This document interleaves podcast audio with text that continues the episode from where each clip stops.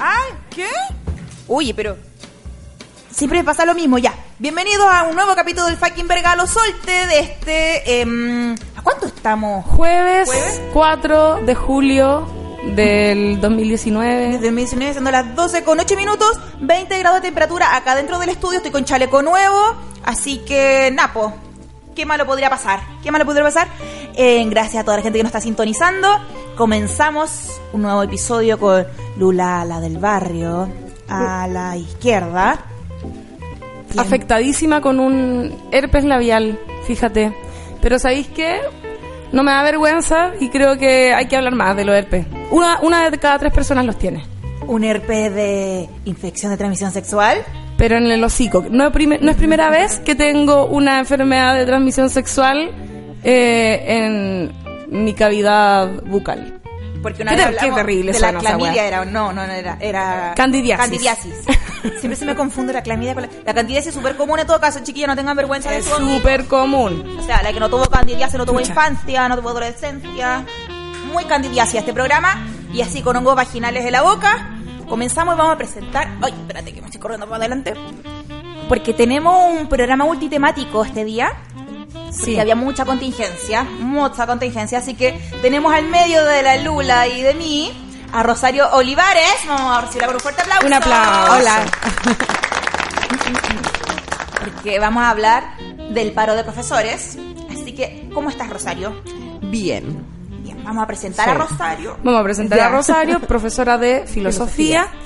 Eh, y además participas de Redofem, Sí. que es la red de docentes feministas. Cuéntanos un poquito de, de eso, como a qué, qué labores hacen ahí o... Sí, la Red Docente Feminista este año cumplió un año. Eh, en verdad, muchas de las compañeras que estamos ahí nos conocemos de antes, eh, por un trabajo que también teníamos como profe feminista y de repente eh, nos miramos y dijimos, oye, pero ¿por qué no nos juntamos? Y somos una agrupación de profe feministas. Y esto se dio todo como muy profundamente en el Mayo Feminista el año pasado, como que sentíamos que si las estudiantes estaban en la calle eh, luchando por una educación no sexista, lo mínimo que teníamos que hacer las profe era también organizarnos y participar de esa movilización. Y a propósito de esa interpelación, nace la red, que estamos muy contentas que ya tiene un año. Era raro que existiera un grupo de profes feministas. Eh, pensábamos que no nos iba tan bien, pero nos ha ido súper bien. Estamos ¿Hay súper contentas. ¿Hombres y mujeres o solo mujeres? No, no hay solo mujeres, hay Ah, hombres ya. y mujeres. Ya. Menos hombres, por supuesto, Claro. muchas más mujeres. Pero desde el principio discutimos que en la sala de clase están todos. Sí, po. Entonces, si queremos transformarla, no podíamos hacerlo exclusivamente nosotras, necesitamos mucha más gente eh, aliada ayudándonos. Así que por eso también hay hombres. Está bien. Oye, ¿y mm, cómo, cómo se enfrentan al paro docente desde la agrupación? Desde Redofem, como mm, tienen alguna alguna beta como que difiere, por ejemplo, de las demandas que pueden tener los profes, o sea, o el, o- el paro como oficial, digamos. Sí, de hecho nuestra organización nace porque eh, sentíamos que en el colegio profe no, no se asumían estas causas, sobre todo la educación no sexista, eh, como una lucha social también del colegio profe. De hecho, eh, menos co- causas como el aborto, un montón de cosas en las que participa Reofem. Por eso, por eso nos creamos, digamos. Y este año que se ha dado esta importante movilización, que por supuesto apoyamos porque entendemos que todo lo que está en el petitorio eh, nos atañe a todo y es muy relevante, pero nosotros quisimos como de una manera muy buena onda, por supuesto, empezar a colaborar también con una lectura feminista de ese proceso, de esta movilización. Eh, desde la red hemos hecho varios llamados como en prensa y en la propia movilización a, a que se le empiece a dar una vuelta. Creo que estamos muy lejos de que sea un tema más central, Claro. pero sin duda es como si el 75% de las profesoras son mujeres. Como es imposible que no tenga una Ese- perspectiva. ese es el porcentaje. Sí, ese es el porcentaje en total. El 75% de las profesoras del gremio docente son profesoras. Y en el caso de las educadoras de párvulo y diferencial son un 99%. Y en el caso de la educadora, eh, de- perdón, de las profes básicas un 95%. O sea, es una carrera feminizada y ha tenido históricamente, por supuesto, solo dirigentes hombres. Ah, por supuesto. Oye, qué impresionante. No, no Sí. tenía idea de esa cifra, weón. Y en la academia me imagino que las universidades funciona al revés el porcentaje, po. Claro. La universidad es con de los académicos de ser puro hombre, entonces ahí está. Sí, y es heavy porque hay una cuestión que es súper real. La carrera de profesora, como de la época de las profes normalistas, eh, se crea ligada a un rol de la mujer que es la maternidad, pues, como quienes son mejores para transmitir algo que las mujeres porque tienen instinto materno natural, no sé qué. Claro. Como al cuidado. Claro, y nace así. El problema es que eso no se ha modificado Claro. y que y los hombres ingresan cuando se abre este espacio de la media, como en la educación en disciplina, en la ciencia, pero antes la educación estaba casi en general en manos de las mujeres. Oye, eh, ¿sabes qué, Rosario? Vamos a hablar de los 11 puntos del petitorio, eh, porque hay tres grandes ítems, que sería el pago a las menciones de las educadoras diferenciales de párvulo, la deuda histórica y el cambio curricular. Primero que todo, eh, la deuda histórica, ¿a qué se refiere? Sí, cuando hubo un traspaso, este es un problema interesante también porque no habla como del país en el que vivimos. Cuando fue el traspaso de, de, las pensiones que estaban eh, del fiscales, digamos, a la FP, cuando se crea la FP, en la mayoría de los trabajos se les solicitó cambiarse a la FP. Y salió una ley en el, sistema público que hacía que eh, esa deuda que dejaba cambiarse de un medio a otro se iba a saldar. Eh, pasó en todo el servicio público, menos en el mundo docente. Se hizo el traspaso a la AFP, pero nunca se pagó esa deuda, que hoy día equivale a miles de profesores y profesoras. Muchos han muerto esperando el, el pago de esa deuda, digamos.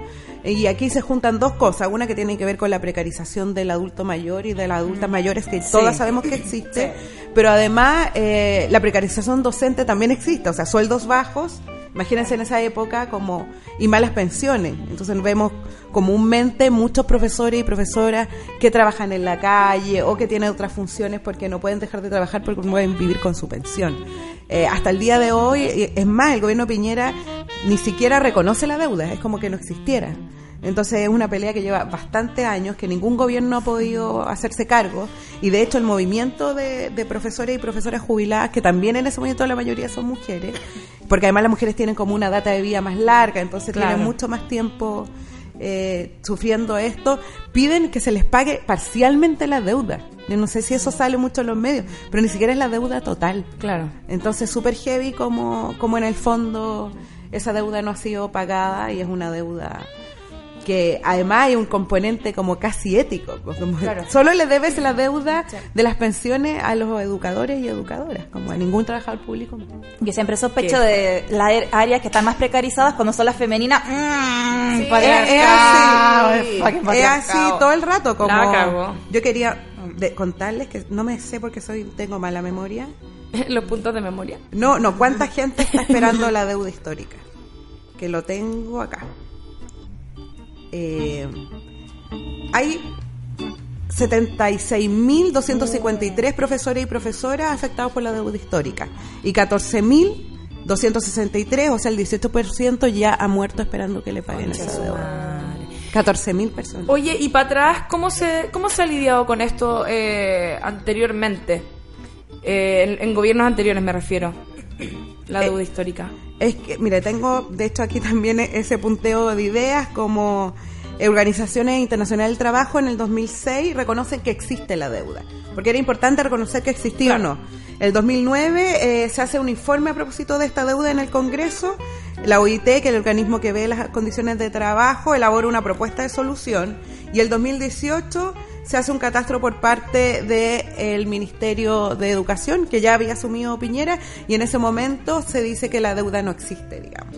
Y lo último que dijo Cubillo, si no me equivoco, tenía que ver con que no existen los recursos eh, para pagar esa deuda. Y ahí yo creo que hay una contraposición que a mí me carga, que es cuando ponen como a los niños, niñas y jóvenes como por sobre la movilización.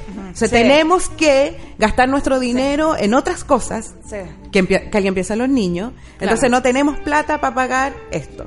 Entonces, yo creo ahí donde se ponen los recursos, que es una vieja discusión de las movilizaciones del 2006, 2011, que el Producto Interno eh, Bruto que se le entrega a la educación es tan bajo que no permite tener estas deudas saldadas. Yo creo que nadie se pregunta no tenemos plata porque hay que pasarlos para otro lado en vez de decir como no tenemos plata, pongamos más plata en la educación. Porque hay que pasarle a la Fuerza Armada. No estamos Sí. en guerra, pero hay que abastecerla siempre. Y es demasiado dinero para ellos. Oye, y la, la cubillo, la displicente, eh, claro, siempre es como, oye, lo que quieren los padres es que los niños puedan volver al colegio. Entonces, también está esa maquinación de empezar a, a separar los padres como los actores, los actores de todo lo que involucra un, un movimiento docente, que en el fondo es como toda la sociedad, ¿cachai? Como que el rol de la educación es que hayan seres humanos capacitados para convivir en sociedad. Entonces separan como los padres, como que los ponen como antagonistas desde ese discurso a los docentes que parece que están haciendo que los niños no puedan tener clases. Como que no, como que ese relato de la, como que quisieran los docentes, no sé, lucrar, Sí, robar. Cass robar. dijo que ¿por qué no marchábamos los sábados? Para no teníamos clase, claro. Como si ya no se ocupara el tiempo libre de los profesores y profesoras en cosas. la cagó. Entonces hay que marchar los sábados. Pero hay, hay había una pega súper interesante que hacen hartos compañeros y compañeras que hacen asambleas con los con las familias mientras están en paro y les explican por qué los profes están en paro y por qué esto es beneficio de todos. Además, como Sí. hay una deuda con el profesorado, pero en el fondo es la educación la que se debe fortalecer. Y si tenéis profes que, que no se les paga un sueldo digno, que no tienen tiempo para preparar sus clases, obviamente la educación se ve mermada por eso. O sea, sí, pues yo, me- yo me acuerdo, incluso cuando yo era, era chica de colegio municipal, que a veces los profesores nos pasaban como una plantilla, los primeros que terminan de hacer alguna tarea, para ayudarle a corregir las partes de alternativas. Porque nos da, imagínate, los colegios municipales son 45 alumnos, 40. Tení, Llega hasta el F, no sé, hasta qué letra llegan. ¿cachai? Tienes como un profesor por asignatura. Sí. Entonces nos da. Si no- no- tenéis no 10 calza. 10 horas nomás, o sea, 10 cursos nomás, son 450 pruebas. Y preparar las clases y las guías y todo lo demás. Oye, ¿qué otras demandas hay en el, en el petitorio como para Sí. tener eso claro y poder? Sí, tú habías La- dicho la lo de la mención que a mí a me las educadoras a la- diferenciales de párvulo. Eso, ¿qué- ¿qué, se qué es? Lo- los sueldos de los profes en, en, en Chile no hay un sueldo base docente.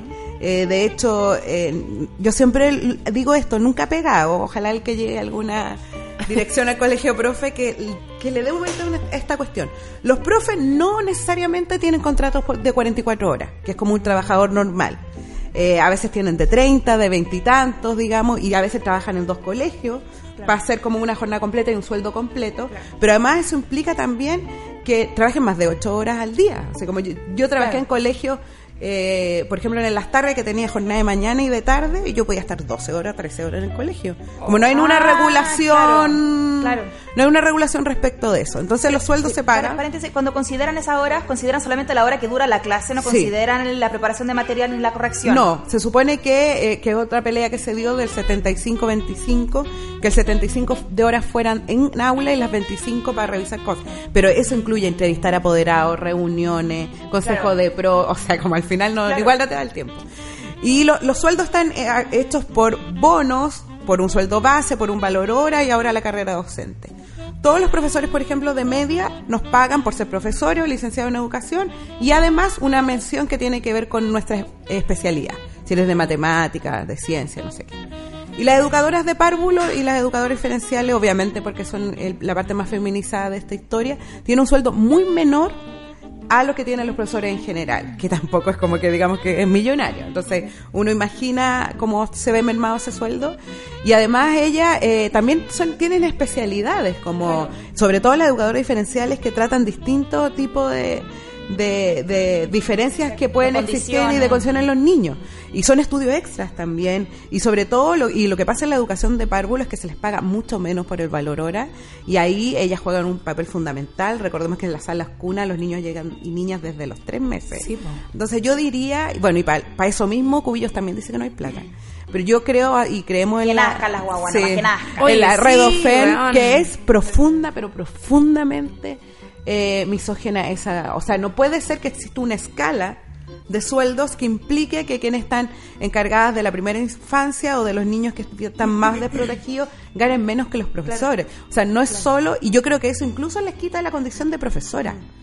Como educadoras, eh, Ah, que claro. todos fuimos a la universidad la misma cantidad Sí. de años, hicimos los mismos procesos, pero ya que no nos paguen el mismo y que se les trate de otra manera, creo que también es otra discriminación sobre otra discriminación. Es que en el fondo este sistema neoliberal es como bueno, sobre todo los de la media, quizás me imagino que podrían estar un poquito mejor dotados, pero las guaguas como no, no, no sirven para nada en este sistema neoliberal capitalista todavía, que está muy chiquitito, Ninguna ¿cómo lo preocupación. vamos a ponderar? La cagó, la cagó. Sí. Oye, qué heavy. Y bueno, y para eso tampoco, esa, eso es como deuda histórica y la mención son dos puntos que no están, no están en el petitorio. Yo hoy día hablaba, en la mañana andaba en otra entrevista, pero que conversaba una cuestión que era súper interesante. Quiero decirla públicamente a ver si el, el colegio profe escucha. Eh, el, ayer o antes de ayer me contaba esta, esta periodista que nos entrevistó en la mañana, que le mando saludos también porque la escucha, del mostrador.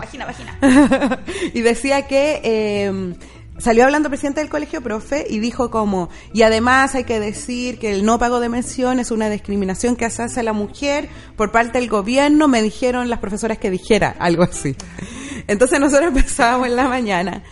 Las, las educadoras tienen sus propias organizaciones, no es el, el mismo colegio, ellas tienen federaciones, están organizadas por sí mismas porque tienen problemas también muy puntuales. Claro. Y nosotros nos preguntamos, ¿y por qué la presidenta de esa federación no habla también arriba del escenario después de la marcha? No le invitan a las conferencias de prensa, como, no basta, yo pensaba que es como, mi esposa me dijo que lo dijera, o mi mamá, sino porque es una condición así...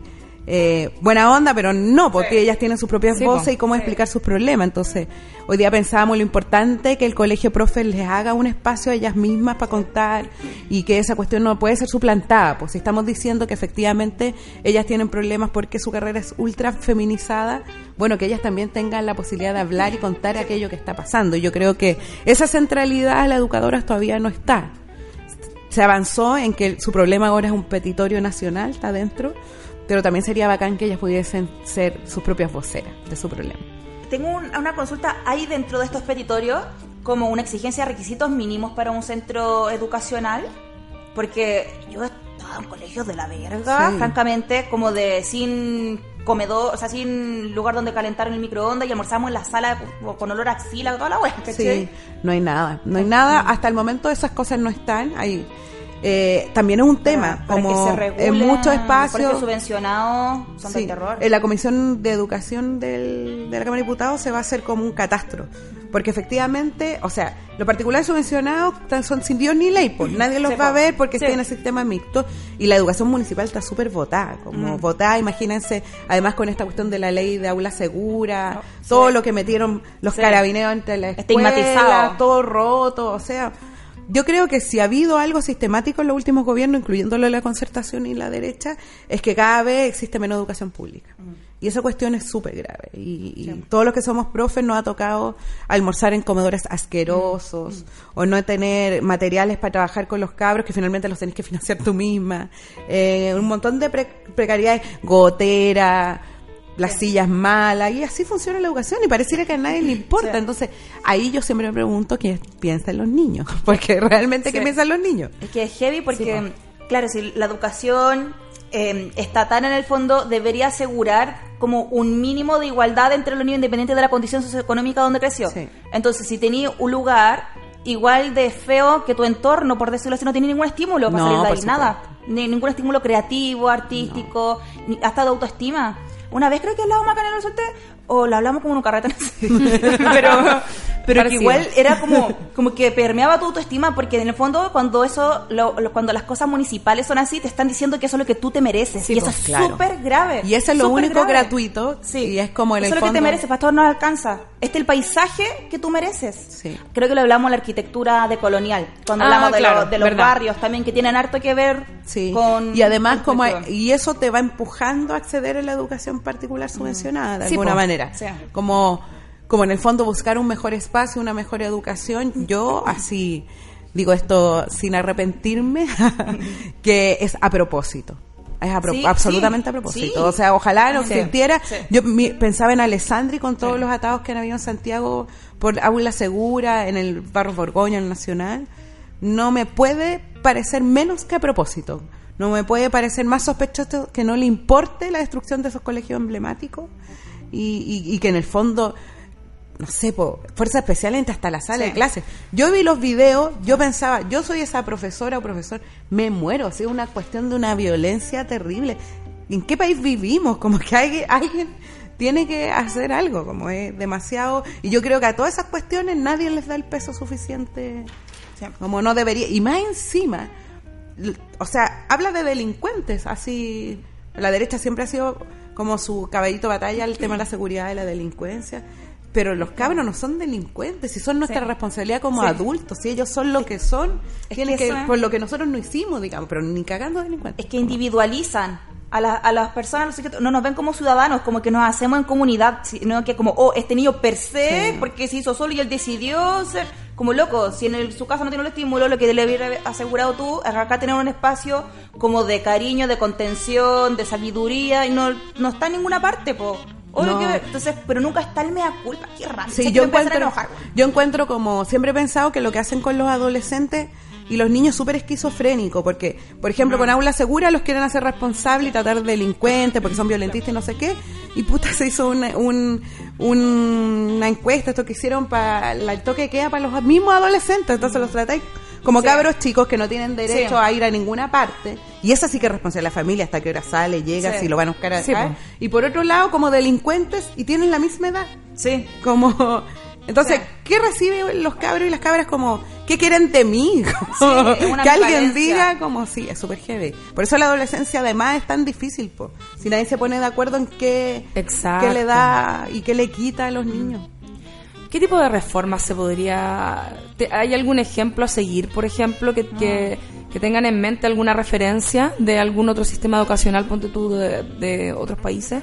Mira, yo creo que, y esto siempre es como un chiste, pero verdad, de, de verdad Chile tiene una educación de mierda y es la educación más privatizada del mundo.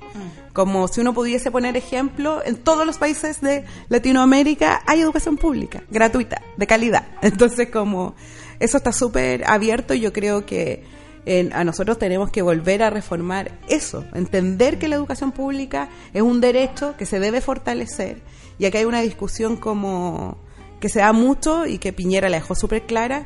En Chile, históricamente y en la mayoría de los países con Estado de Derecho, lo que existe es un Estado docente, o sea, un Estado que se preocupa por la educación de sus ciudadanos y ciudadanos, porque en el fondo supone que tiene un objetivo y quiere ciudadanos y ciudadanas para, no sé, para que el país esté mejor, para que Claro. estemos todos amigos, lo que sea. Es como lo básico igual, Claro. ¿qué onda? Ya. Pero eh, Piñera, cuando asumió el primer Piñera, dijo, en Chile no hay Estado docente, en Chile hay sociedad docente. Entonces tira la pelota, como a las familias, ellos son los encargados y por eso existen todos estos buses de la libertad, no te metas con mi hijo y toda la cuestión. Yo diría que hay un, un cambio estructural que es heavy, porque no sé, me debería salir todo Chile en realidad a protestar para que la educación tuviera un cambio estructural, realmente estructural. Pero yo creo que hay cosas que quizás no son estructurales eh, o que no se ven estructuralmente económicas, pero que deberían ayudar mucho. Y es una cuestión que hemos discutido harto en la Radio FEN. Nosotros creemos que a Chile le hace falta una ley de educación sexual integral, como obligatoria. Yo creo que si nosotros sacamos la dimensión de la escuela, de los afectos, del placer, del erotismo, como que los seres humanos no fuésemos eh, nada más que, no fuésemos cuerpos, sino que solo Sí, algo que deba sí. aprender, yo creo que eso cambiaría la perspectiva incluso de la violencia, del maltrato, del bullying, porque las personas no las dejan como conocerse a sí mismas. Y eso sí ha tenido, por ejemplo, en Argentina tienen la ley de educación sexual integral desde el 2005. Y por eso como lo del aborto se llama la revolución de las pibas, porque son las chicas que se educaron Ah. con esa educación sexual. Macri ahora sacó la, los fondos, pero las mismas escuelas están resistiendo para que sus planes sigan funcionando. Se hacen como pruebas, que no son como los CIMSE, pero les permiten ir como, no sé, las pruebas de los más chicos pueden lograr identificar abuso sexual infantil. Por eso que ellos van conociendo su cuerpo, Sí. qué hacer con su cuerpo, cómo cuidarlo, cómo cuidar al otro.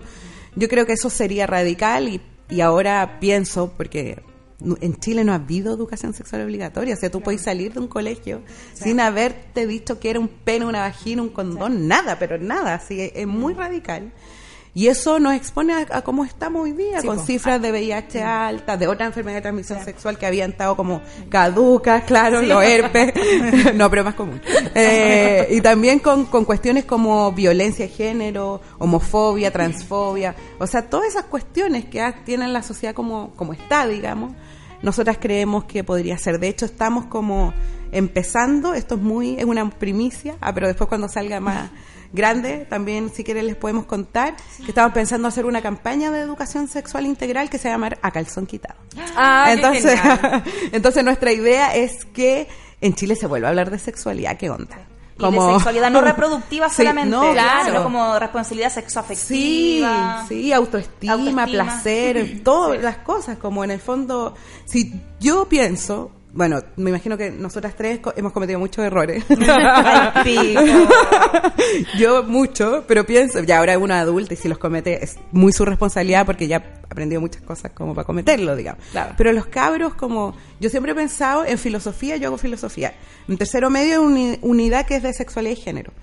Y yo cuando empecé a hacer esto, tercero medio, ponte tú, y yo tenía 22, 23 años cuando uno sale de la UPA. Y tenía que pasar esta cuestión. Y como nadie les habla de sexual en colegio, pero nadie ni nada, las primeras preguntas me dejaban loca. Oh. Y una vez una cabra se me acercó y me dijo, oiga, profe, eh, ¿usted está bien que a mí me guste que mi pololo me muerda los pezones? Yo vi pasar el mundo por mi cabeza porque no es que lo encontraba atroz, sino que cómo, cómo debe responder un profe ante esta cuestión porque nadie te prepara para eso. No, pues. Entonces yo así mi cabeza, en dos segundos le dije como, todo lo que a ti no te produzca dolor emocional ni físico y te produzca placer, está bien. El límite lo pones tú porque tú ves hasta dónde las cosas te hacen bien. Y yo pensaba como, sí, si todos nos enseñaran que la, la- como en las relaciones sexuales eh, y afectivas, una de las cuestiones principales sea que tengamos placer y nos sintamos bien, ya sabríamos cuál es el límite. Ya sabríamos que nadie nos tiene que obligar a hacer algo que no queremos, Exacto. que nos deben tocar sin nuestro consentimiento. En el fondo, este es mi cuerpo y yo lo utilizo para sentirme bien. Y aquí no me siento bien. pues. Y escuchar el cuerpo, porque lo tenemos muy disociado y es verdad Sí. que en el colegio el cuerpo es un depositorio de cerebro nomás. Sí, pues. Entonces también tomamos decisiones desde como yo creo que esto es lo correcto, no lo que de verdad siento. Y esa Sí. como ya no ya sabemos que no la enseñan en la casa, debe ser el rol de los Sí, colegios. obvio. Entonces tengo una pregunta. eh, ¿Existe como explícitamente eh, la misión que deben tener los colegios públicos en Chile?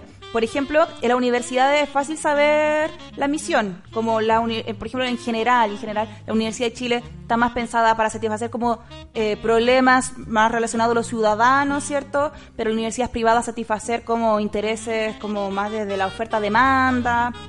Eh, pero los colegios, yo pienso como me crié como en la periferia y todo eso, eh, no sé, pues Maipú es como están claramente pensados para disciplinar. Es como, es disciplina, es como generar eh, soldaditos, gente que tenga la, la capacidad eh, para llegar a una meta cuadrada, caché que alguien me va a dar la dirección, pero no como para, ni siquiera es como para pensar menos, es como para, para no cultivar creatividad. Para mí la creatividad es súper importante Sí, porque obvio. no tiene que ver con no solamente algo artístico, sino con buscar otro tipo de solución y otro estilo de vida, ¿cachai? Entonces eso está estipulado. No, o sea, Como existe esa agua diabólica de como, weón, esta agua es para disciplinar, porque ¿cómo va a ser tan distinto a otros países? La educación Sí. acá es demasiado militar. Sí, yo creo que eso eh, tuvo harto que ver la dictadura, porque cuando había una educación estatal se pensaba como en la educación para Chile, po. pero cuando llega la dictadura la educación se van a los municipios. Y ya sabemos que cada municipio tiene distintos tipos de alcaldes y alcaldesas. Maipú es un ejemplo, Sí. como Katy Barriga se pintó a sí misma Sí. en un mural de próceres mujeres, como... Pero entonces queda... mira la buena pata. Entonces, Hola. sí, es heavy porque queda al arbitrio de eso, como y entonces qué pide el ministerio que cada escuela y colegio y liceo municipal tenga su propio proyecto educativo. Por ende cada uno tiene su propia misión y visión, que puede ser cualquier cosa. Cualquier. Entonces no hay lineamientos, no hay obligaciones. Yo trabajé por harto tiempo en la en, en Providencia en el liceo 7, que es un liceo de niñas público, porque hay una Virgen María en medio del patio. ¿Qué tiene de público eso? Sí. ¿Por qué nadie, alguien Sí. la quita? Se hacía religión, se hacía sí. Vía Cruz y en Semana Santa, un liceo de mujeres público. Entonces, si está metido la, la iglesia adentro, que no es lo público, sino que tiene que ver a lo privado, en fin, es porque los proyectos educativos están amarrados de quién es el director la directora, quién es el municipio, si es de derecha, cómo va a pasar lo que pasa. Si, entonces, en verdad, no hay un proyecto país y eso hace también que pasen, que un punto que tú habías mencionado, eh, la reforma curricular, o como alguien decide, esto vamos a enseñar. ¿Y a quién Sí. le preguntaron? ¿Y cuál es el proyecto Sí, de eso. Chile? ¿Qué quiere para sus ¿Y eso- asignaturas? ¿Y, y qué tipo de personas deciden eso? ¿Cómo es esa comisión? ¿Cómo funciona la matrix de esto? En el Ministerio de Educación hay varios departamentos. El que ve el currículum se llama Unidad de Currículum y Evaluación, UCE, que es como UCI. Y ellos están encargados de diseñar los programas y, la- y las reformas curriculares y luego todo, porque no es solo el ministerio, la universidad, todo tiene que pasar por algo que es como el tribunal, el TC de la educación, que, que es donde se mandan todas las cuestiones para que sean aprobadas por un grupo de expertos que están más bien divididos por un coteo político que el Consejo Nacional de Educación. Hay gente que ponen como desde la presidencia, desde el Parlamento, y gente que entra por concurso público. De hecho, en el Consejo Nacional de Educación hay gente de apellido Fontaine, como gente relacionada a los mates, como obvio, toda la gente que tiene colegio. Y, y ellos están ahí y no hay nada en Chile, desde acreditación universidad creaciones de carreras, mallas curriculares, fondos públicos, asignaturas, programas, manuales que no pasen por ese consejo. Pero ellos, ¿cuál, ¿cuál es la misión que tienen ellos? Porque me parece que ponen lo valórico personal, como yo creo que Chile sea así, como desde una mirada muy personal. Entonces, no hay como en una pared que diga como, huevo, la educación en Chile se va a regir por esto y... No, porque claro, ellos dicen decir que como hay ah, gente de todo ámbito, son plurales. Po. pero en verdad no lo son, porque además son puros cuicos sí sí la mayoría son cuicos y muy cuicos pero oh, muy muy cuicos. a mí cuico real sí. esos cuicos que tienen su propio Facebook. A mí me tocó como yo era vocera de los profes de filosofía cuando nos sacaron y fui harto para allá de hecho, el, el presidente de Consejo Nacional de Educación se llama Pedro Monto, o sea, no es cualquier apellido en Chile. Y estuve hartas veces ahí, en filosofía logramos que nos metieran en, en el plan común, que no fue lo que le pasó a historia, arte y todo, eh, pero una cuestión súper difícil porque en el fondo, ¿dónde están los profes, los estudiantes? O sea, ¿dónde está la gente que está en la sala? Porque al final te llegan los programas y las materias y tú las tenés que pasar y te llegan así como... ¿Quién se hace cargo de eso, digamos? Y se hizo una encuesta, que es lo que han como todo el rato tratando de justificar que fue democrático, una encuesta online pero eso no es participación. Po. Primero porque la mayoría de las comisiones con gente más amplia no son vinculantes, son solo consultivas. Entonces a ti te pueden consultar millones de cosas y no por eso esas quedar en el currículum. Entonces lo que tenemos ahora en el fondo es quién decide qué asignaturas son relevantes. Aquí pasa una cuestión que fue bien interesante, que creo que ha pasado muy superficialmente, es que se logró y esa fue una lucha que dimos harto los profes de filosofía, que los cabros que están en el técnico profesional y en el, y en el sentido comunista tengan el mismo plan común. Como no por estudiar técnico los priven de, por ejemplo, tener acceso a la filosofía. Por eso nuestra campaña se llama Derecho a la Filosofía de la Educación Pública. Y eso sucedió, pero ahora esos mismos cabros no van a tener historia, no van a tener arte. Y a mí también lo que me encuentro más dramático y triste es que la gente, como en general, incluso el mundo de la educación, no sabía en qué condiciones estaban los técnicos profesionales. Hoy día reclamamos porque no hay educación física, pero la educación técnico profesional hace 10 años que los cabros no tienen educación física. Oh. Y nadie decía nada, digamos, ahora porque es un plan común para todos, se diferencia, pero tampoco tenían historia. Y si tenían, la tenían a través de la hora de libre disposición que da el ministerio, donde tú ves qué asignatura pone o si le das más hora inglés o lo que sea. Pero ellos han estado precarizados siempre, siempre. Y es una precarización, eh, de hecho, la mayor parte, muchas comunas de colegios públicos son técnicos profesionales porque estudian los quintiles más pobres y en el fondo porque es un acceso rápido al mundo del trabajo. Claro. Y, nadie se pregunta por la educación técnico profesional, me, por ejemplo. Me da pena eso, eh, pensando en el cuerpo de nuevo. Eh, cuando estés con jornada completa, o sea, vaya a llegar a las 6 de la tarde a tu casa todos los días y no hiciste deportes nunca, jamás. Y, y, si ya tenés como educación física dos horas a la semana, que es súper insuficiente y es como, no, sirve de mucho para conectarse con el cuerpo y entender una relación con el cuerpo y mente eh, orgánica, eh, las canchas, por ejemplo, para aprender deporte son una mierda. Entonces, tampoco nos permite desarrollar un potencial donde digamos, uy, yo hubiese sido buena para este deporte y poder elegir. Materiales, cosas para hacer diversos si, no te, si no te gusta la pelota, si no te gusta jugar a la pelota, cagaste. Claro, que sea más variado. Oye, y una pregunta. Hace algunos años, o no me acuerdo hace cuánto, me acuerdo que hicieron unas visitas eh, como a Finlandia, ponte tú, que tienen un sistema educacional como ultramoderno, que, puta, no sé, los buenos ya no están sentados, ¿cachai? Haciendo o sea, atendiendo las clases como acá en Chile, que es una weá, ¿verdad? Lo que hablaban antes de que está como muy militar. Muy, militar. Los uniformes, estar ahí sentado escuchando más encima que hay a cierta edad. Obviamente que lo que menos quieres hacer es estar sentado escuchando una weá que no entendí. Es como dónde queda el cuerpo, ¿cachai? ¿Dónde queda el moverse, el aprender tocando, experimentando cosas, ¿cachai? Y allá tienen eh, un tipo de educación que es mucho más integral. Eh, ¿Qué pasó con, con estas visitas que hicieron? ¿Agarraron algo de ahí? Porque pareciera que como que quedó... Estamos peor que antes, ¿cachai? no sé, estaba, yo creo que ahí hay como una cuestión que es muy real. Estábamos cada vez más peor. y, y yo creo que ese tema, y por eso les contaba como la campaña que queremos hacer, que el cuerpo tiene que volver a la sala de clase. Yo creo que eso es fundamental. Como, si eso no, no lo pensamos desde ahí, todo lo que está pasando hoy día, piensen que, eh, por ejemplo, el suicidio de Matías, este chico trans, eh, y uno lee su carta y todo lo demás, y en el fondo no puede ser que el lugar más peligroso para un niño o niña trans sea la escuela. Como, Ay, qué heavy, esa sí. cuestión es terrible. ¿Y quién está pensando en eso? Digamos, como en el fondo no hay una preocupación eh, sobre esos temas y se me fue la onda. Estamos hablando, yo, yo hablé de Finlandia y que había pasado ya, porque ya. estamos peor. Mira, como, yo creo que, claro, igual Finlandia es un país desarrollado, yo creo que aquí primero tiene que haber plata del Estado para poder Sí. fortalecer la educación pública, pero me pasa que, que, claro, nosotros somos muy del vigilar y castigar en educación Sí. y se Sí. cree que jornadas más extensas, todo lo más va a ayudar y, y- y los países desarrollados tienen horarios más reducidos, tienen menos asignatura, como que en el fondo acá yo creo que no podrían no podríamos llegar a una educación como esa porque costaría mucho soltar el control.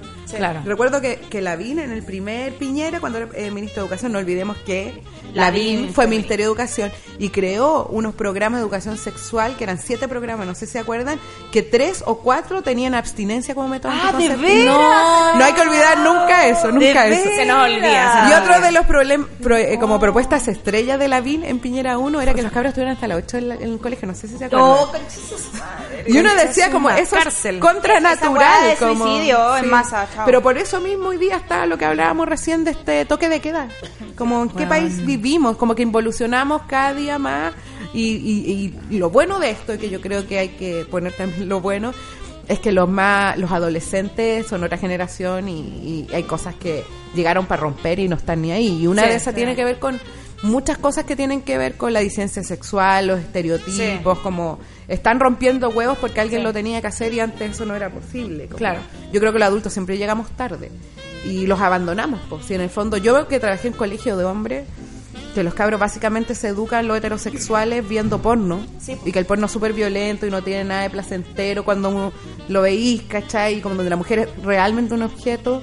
Yo hablaba de porno con los cabros. Ellos al principio como, que, este- que es súper heavy, pero hablé con niños de 15 años, ay, la profe dijo vagina, pene, Sí. y todos se ríen, sí, está pero demasiado en mito. Y yo decía, chiquillo, el porno no es la vida real cuando ustedes tengan relaciones sexuales. No es así como... ¿No se han fijado que hay como dentro de la construcción de la masculinidad en el porno, porno sobre violaciones, secuestros, como eso no se debe hacer, pero si el- nadie le está diciendo a él cómo iniciar su vida sexual, cómo tener relaciones sexuales, cómo disfrutar, en el fondo van a estar cagados y van a seguir viendo porno. Y es heavy porque como que ya en mi rutina de stand-up a veces meto un poco eso. Lo bueno es como que no se preocupan siquiera si uno está lubricada. No, nada. Porque, y, y del condón. o y sea, las posiciones del porno, como que sí. si fueron eh, trapecistas. Sí. Claro. Entonces es más una performance que preocuparse como del cómo se siente la otra persona en el cuerpo. Y nosotras también aprendemos a través de eso. Entonces terminamos preocupándonos más de cómo nos vemos cuando tiramos, ¿cachai? Como de, de parecernos atractivas para la mirada Sí. masculina, más que también de conectarnos con el presente, con nuestra eh, propia calentura. Sí. Sí. Y nuestras abuelas que nunca tuvieron un orgasmo, como veo. la educación sexual y volver el cuerpo a la sala de clases para que ninguna cabra más en su vida muera Sin haber tenido un orgasmo. Es que es real. Y El la- orgasmo de las la educación señoras lo contaban como... Así, ¿cuántas mamás no le contaron a sus hijas que imagínate lo frustrante y el trauma que te deja saber que tu mamá nunca tuvo un y, orgasmo? Y además que, claro, tiene que ver con eso que hablábamos de cómo finalmente si eso no está dentro de, de- de lo que uno puede aprender en el colegio, es como... Esa, esa enseñanza finalmente te la van a brindar tus papás, ¿cachai? En la casa, a lo mejor, quizás no, quizás nunca te hablan al respecto, y si lo hacen tampoco tienen las herramientas porque Sí. ellos también fueron criados, o sea, sin, sin eh, ese tipo de temas ni en la casa ni en el colegio, entonces como mal, mal educar más encima al respecto, ¿cachai? Sí, Porque es el tema del porno es algo que hay que asumir que existe, por ejemplo, Sí. ¿cachai? Es como, es parte del- de, los insumos que reciben los, los cabros, porque además, no sé, pues yo me acuerdo cuando era chica, no sé cómo será ahora, obviamente, con internet, pero era como que uno casi que se anda así como traficando videos, ¿cachai? Sí. Y era como ya ok, no es entretenido igual obviamente, uno se sorprende, ve cosas que a lo mejor no sabéis que existen, pero hay que lo- los pendejos tienen que entender que eso es parte del reino de la fantasía, Sí, que no obvio. tiene que como ver las con lo que uno hace en la vida real. superhéroes. como- Exacto. Sí. Y, también debe ser payo frustrante, después la vida real no te resulta la porno. Y ¿qué más para las, más para las chicas que para los chicos. Sobre todo. Porque los hombres en, la, en las pornos, por lo general, están de- se ve la cintura para abajo, como que Sí. no no es una persona Sí. que está ahí como interactuando realmente. Está todo el foco puesto en la mujer, en qué es lo que está haciendo con la boca, que esto es lo Sí. que... Sí, ¿cachai? Y es heavy también pensando, ya, nos estamos desviando un poquito del tema. Pero un, Eh, buen, un excelente tema. Sí, es que pensaba también como las películas románticas, a la vez a nosotras nos entregan un conocimiento de las relaciones sexoafectivas súper Sí. nocivas, que tiene Sí, que po. ver con que el que la sigue la consigue, eh, la competencia para lograr un objetivo, y no aceptar que, bueno, si no te pesca, chao nomás, o, o el amor de la vida y todos esos conceptos que no tienen más atrasar. Oye, eh, Ferdy Shark en el hashtag a lo sol te dice... Debo admitir que era, slash, soy muy ignorante en el tema. Que seca la Rosario Olivares me está abriendo muchos los ojos, muchos los ojos. Gracias por esto, fue mi candidata a diputada. Sí, fui candidata a diputada. Mira. Una de las cosas que he hecho en la vida, digamos.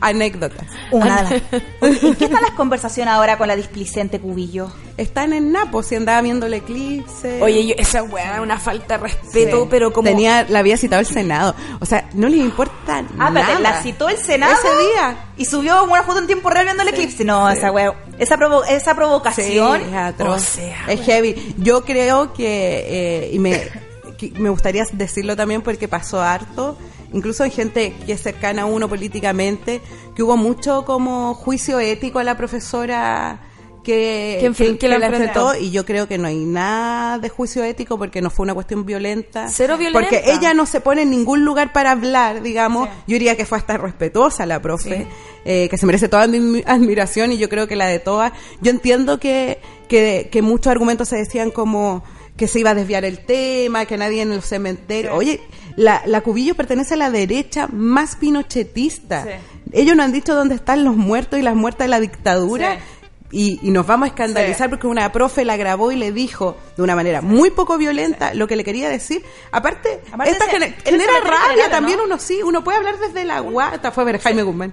No, no sé a quién fue a ver. Pero como ¿quién fue a ver? Pero pero como en el fondo eh, obvio que si podéis decirlo como a mí me dio mucha lata que tanta gente saliera a decir como hay que respetar a todos. Sí, no, sí, como no, no. este país y la educación ha sido mucho eso, como el consenso, todo eso de que todo el mundo tiene derecho a decir lo que piensa, no, loco. No todo Sí. el mundo tiene, no, porque si es discriminador, si es, es misógeno, si es racista, no tiene derecho a decirlo nomás. po.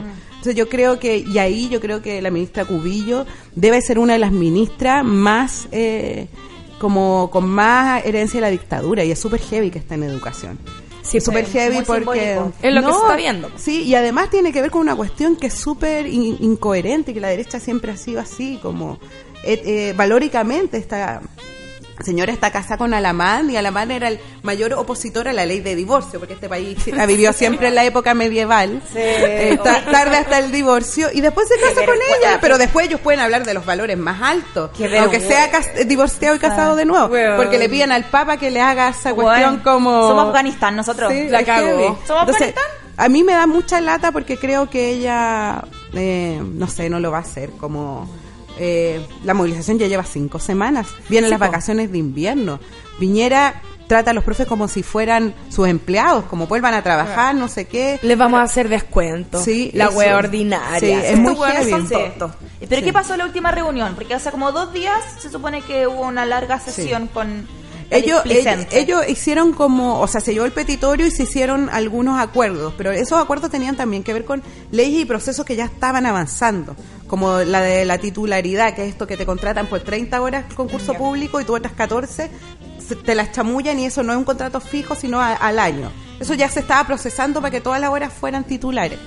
Cosas así, como que no digamos que destrabaron la solución de fondo No. y dijeron de una que no había plata ni para la deuda histórica ni para la mención de la educadora. Eh, y por eso se votó el lunes, pues para ver si el paro seguía o no, y, fue una votación del setenta y tanto por ciento que Sí. Eh, yo creo que, que esto va a seguir así, las marchas siguen teniendo harta masividad, el asunto es cuánto el desgaste puede llevarnos realmente a, a dialogar y no tener un gobierno que es una pared que nos manda a hacer clases, que manda a marchar los sábados. Esta cuestión de patronaje que tiene la derecha eh, es terrible porque finalmente te dan órdenes, pues, si ni siquiera... Y ella, que le costó dialogar además, pues si no se presentaba, mandaba... O sea, una, un poder ejecutivo que, que, que se pasa por el lado hasta el, hasta el Senado, que es como la parte más importante del Poder Legislativo, por un eclipse, y se va con el presidente, digamos. Yo no sé si. A mí me gustaría saber si esas lavados de imagen les resultan o no, pero es terrible. Yo tengo. Eh, una, o sea, no es una consulta, pero eh, Rosario, ¿qué le podría decir a las personas que tienen hijes, que están en la educación pública, por ejemplo, y se ven afectados por el paro, entonces no logran empatizar tanto con los profesores, no entienden mucho cómo eh, eh, por qué están leyendo? Entonces, ¿qué le dirías tú a ese tipo de personas que les afecta para ir a trabajar, no saben con quién dejar al cabro chico? Sí, está la alimentación también de por medio. Es difícil, yo creo que hay una cuestión que pasa mucho como con la, los grupos humanos de oprimidos es que en el fondo lo que finalmente hacen los opresores es ponerte en contra, cuando los dos somos precarizados, como en el fondo, eh, si bien la, la pega del profe es una, una profesión y es remunerada y todo, pero es sabido en todo el país que es una pega precarizada y que con los sueldos más bajos de cualquier profesional y que en el fondo además está súper desestimada. Yo este año, por ejemplo, que está en mi definición, que ha sido el año del abogado, como no me digas nada porque yo soy abogado, cuántas noticias, como nadie le dice nada a los abogados, nadie le dice nada a los médicos y los profes todos pueden hablar de educación, que todo el mundo está capacitado. Como se valora por la por el poder adquisitivo y no por la implicancia en la sociedad. y cuando uno sabe que los cabros están en el colegio la mayor parte del día más que en la casa. Los profes se vuelven centrales en esa pega y por, por ende que ellos también implica que sus hijos también van a estar bien. Yo creo que eso y que una pega, porque hay una cuestión que, que peca harto el profesorado, yo soy súper crítica de eso. Eh, ser profe es un trabajo. Que uno lo quiera, le apasione, milita en la pedagogía es una, una cosa, pero yo creo que hay que sacarle un poco ese valor de romanticismo que nos enseñaron como que Gabriela Mistral era como casi la mamá de los cabros. No, pues yo no soy la mamá de tu hijo, yo soy su profesora y a mí me compete un área de la vida y esa área de la vida que yo aporto a la vida de tu hijo tiene que ser bien remunerada en buenas condiciones para que él esté bien también. Entonces, como a veces se apoya a los profes más bien por esa visión que es romántica y yo creo que que, no, pues, que en el fondo también somos trabajadores y peleamos por nuestros derechos, pero la diferencia es que nuestros derechos también implican mejorar la educación en Chile. Y yo creo que por esa mejor educación, que, que los cabros no tengan ni profes cansados, eh, agobiados, que ya se les acaba la creatividad para hacer un trabajo porque están súper cansados. Y que a veces me imagino que terminan haciendo un tipo de evaluación que sea para ellos más sistemático de corregir en vez de lo que se pueda desarrollar. o fomentar la creatividad. Yo creo que eso también tiene que ver con el hecho de que sea una, una pega mayoritariamente femenina, ¿cachai? que es como se pasan un poco por el aro eh, tener en cuenta toda la pega extra, que toda la carga laboral que se llevan para la casa, weón. Onda, tengo muchos amigos que son hijos de profes mamás, mamás sobre todo, mamás profesoras, y es como, bueno, el recuerdo así de, todos los hueones corrigiendo las pruebas en la casa, tratando de ayudar un poco para poder hacer vida familiar, porque si no, sí, es heavy. ¿cachai? La tenéis trabajando, y además que también pasa que como mujeres hemos sido criadas para tener una mayor empatía, ¿cachai? Sobre todo con niños, ¿cachai? O niñas. Y en ese sentido, eh, yo creo que se da medio eh, de manera inconsciente este, este, esto que decís tú como de Gabriela Mistral de ser como la mamá de los cabros chicos, ¿cachai? Obvio. Pero piensa que se le dicen tía. Sí, como ese vínculo familiar. Y en el fondo ahí también, eh, a mí me gusta caleta el ejemplo de Gabriela Mistral. Porque es otro ejemplo como de sacarle el cuerpo a la educación. Como Gabriela Mistral solo era la de la ronda de los niños, entregar la educación, la mamá de los cabros y era poeta, era lesbiana, como un montón de cuestiones que no se dicen. y que, que, en el fondo lo ocultan bajo una imagen y una construcción cultural de que es profesor y profesor, como que nosotros tuviésemos que dejar todo por los hijos de todo el mundo y no tuviésemos vida. En, en, la época de las escuelas normalistas, a las profes le hacían contratos donde tenían que firmar soltería. Oh. ¿Qué? Porque efectivamente es como era como ser moja, Sí, claro. Ah, de, claro, devota al... Como no podía hacer ese tipo de cosas. Como inmaculada, la, es como una maternidad, po. Y si no se casa como asexuada, neutra. Maestra Jimena. Sí. Hay harta, en Chile no hay tantas investigaciones de eso, pero hay en otros países investigaciones como de las cartas de la época de las escuelas normales, donde ellas acusan acoso de los directores, donde ellas acusan cómo las trataban porque tenían relaciones que no eran matrimonio, eran juzgadas moralmente en la época, Uy, realmente como personas sexuadas que no podían tener su propia vida. Y esa imagen yo creo que también es tarea nuestra y sobre todo las profes feministas romperla como Sí. es mi pega, pero yo también soy mujer y tengo una múltiple Sí. de otras cosas que decir en el mundo, digamos. Y mi labor no es estar ahí como siendo porque al final que a propósito de esa ley de o esa cuestión que quería hacer Lavín es como que el colegio es una gran sala cuna Claro. Sí, es como Sí, nos dejan los niños y los Sí. pasan a buscar y ojalá estén más tiempo posible en el colegio para que entonces hay que sacarlo como que no somos yo siempre digo las profes no somos la mamá de sus hijos como por favor olvídenlo Oye, Tenemos audio. ¿qué? Ah, no, no, no. Mira, saludos a todos. Yo quería hacer una pregunta porque también eh, trabajo en, en colegio haciendo clase y, y quería saber qué opinas tú o si estás de acuerdo sobre el terminar con el uniformado de los cabros. Ya eso debería estar como súper pasado de moda. Como que todo igual es vestido, deberían vestirse cada uno como quiere, como en los colegios gringos. Yo creo que deberían estar súper de acuerdo todos con eso, ¿cierto? Saludos a todos. Y me refería al pasado de moda como que ya no, no, no tiene validez. Eso, saludos. Sí obvio que todos queremos no más uniforme Aquí lo hemos hablado igual, cómo Sí. la indumentaria finalmente limita el comportamiento. Además, el- todo lo que hemos hablado hoy día, donde hay más uniforme en la educación pública. Entonces esa cuestión es como... Disciplina. y los jumpers, yo no, yo me he puesto jumpers, pero yo no usé jumper, ¿cachai? Cuando era chica nomás, después como que cambiaron y empezaron a hacer falda, y Falda, weá. claro. Y polera, y ya no... Y pol- claro, y, y sí, yo alcancé a usar polera, ¿verdad? Yo Tan vieja no también. Eh, pero los jumper culiados, esa weá no podía ir mover las piernas. No, y te cagáis de frío. Como Sí. Yo me acuerdo cuando trabajaba en el Liceo 7 de niña, los petitorios, las cabras, eran poder usar un mes más pantalones para no tener frío. Esa, esa cuestión inhumana... Pero, pero te había meses. Sí, Sí, po. solo en invierno. Solo en invierno. Yo, yo ahí tengo como dos historias muy lindas que contar para que no terminemos todos como deprimidos. es una de una estudiante que tenía en las tardes. Yo trabajé por cosas de la vida en colegios de hombres y mujeres. Yo creo que eso forjó como mi espíritu de profe feminista más que cualquier otra cosa. Y cuando trabajaban en las tardes había unos cabros que eran como de la disidencia, más disidencia del, de las tardes, que siempre ha- han habido esos grupos de resistencia, y se fueron pintados los labios al colegio, con el uniforme, pero pintados el labio. Y los llamó la inspectora, obviamente porque sacaran el, el labial y para decirle, ya, y como dos cosas muy graciosas. Uno es lo que le dijo la inspectora de argumento de por qué no se podían pintar los labios, que era que era una ofensa para nosotras las mujeres, que a mí no es un caso me hubiese ocurrido algo como eso. Y dos, la respuesta que le dio él, que era que el manual de convivencia dice uniforme, camisa, corbata, pantalón, no dice lápiz labial, no dice nada de maquillaje, no me lo voy a sacar. Y de ahí en adelante, ahora van pintados con aros, como hacen performance, se ponen tacos, como no están ni ahí, digamos, como que corrieron a zorra. ese cerco. Buena. Y yo creo que están cada vez más así, porque en el fondo eh, también salió esta cuestión de la ley de inclusión que permitía no, no, no estar tan amarrado al uniforme. Y otra cosa linda que también me tocó vivir como profe fue en el 7 de niña, que una chica en ese momento que hoy día eh, hizo el tránsito ya y un chico trans eh, se quería graduar con pantalones Ah, ya. no quería usar uniforme. Y obviamente se lo prohibieron. Se lo prohibieron, no, en fondo como no se puede porque el uniforme oficial es el jumper y toda su generación se graduó con pantalones. Ah, qué bacán. Y como que rompieron ese estereotipo y es como si ella no la van a dejar ir con pantalones, todos nos ponemos pantalones. Y fue bacán, como en el fondo ellos logran romper esa cuestión, porque el uniforme es una cuestión absolutamente militar, si uno piensa en todas las cosas, desde que el lunes te forman, te hacen cantar el himno, tenés que ir como con corbata, camisa, hay un montón de cuestiones.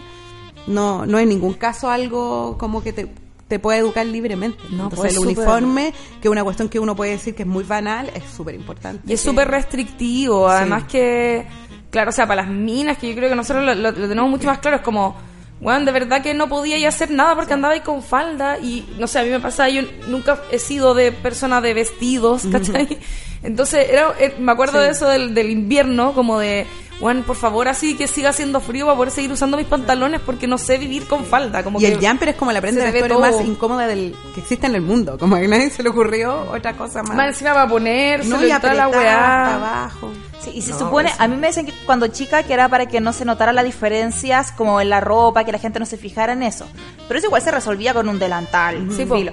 Eh, y yo me acuerdo en, el- en mi colegio Alcázar de Maipú que cuando los cabros se sacaban la chucha en la plaza, por ejemplo, a la salida, los inspectores nos retaban, juntaban al día siguiente en el patio, en la formación, como, y se estaban pegando con el uniforme del Sí, colegio. Entonces, lo importante En todos era los con el colegios. uniforme del colegio.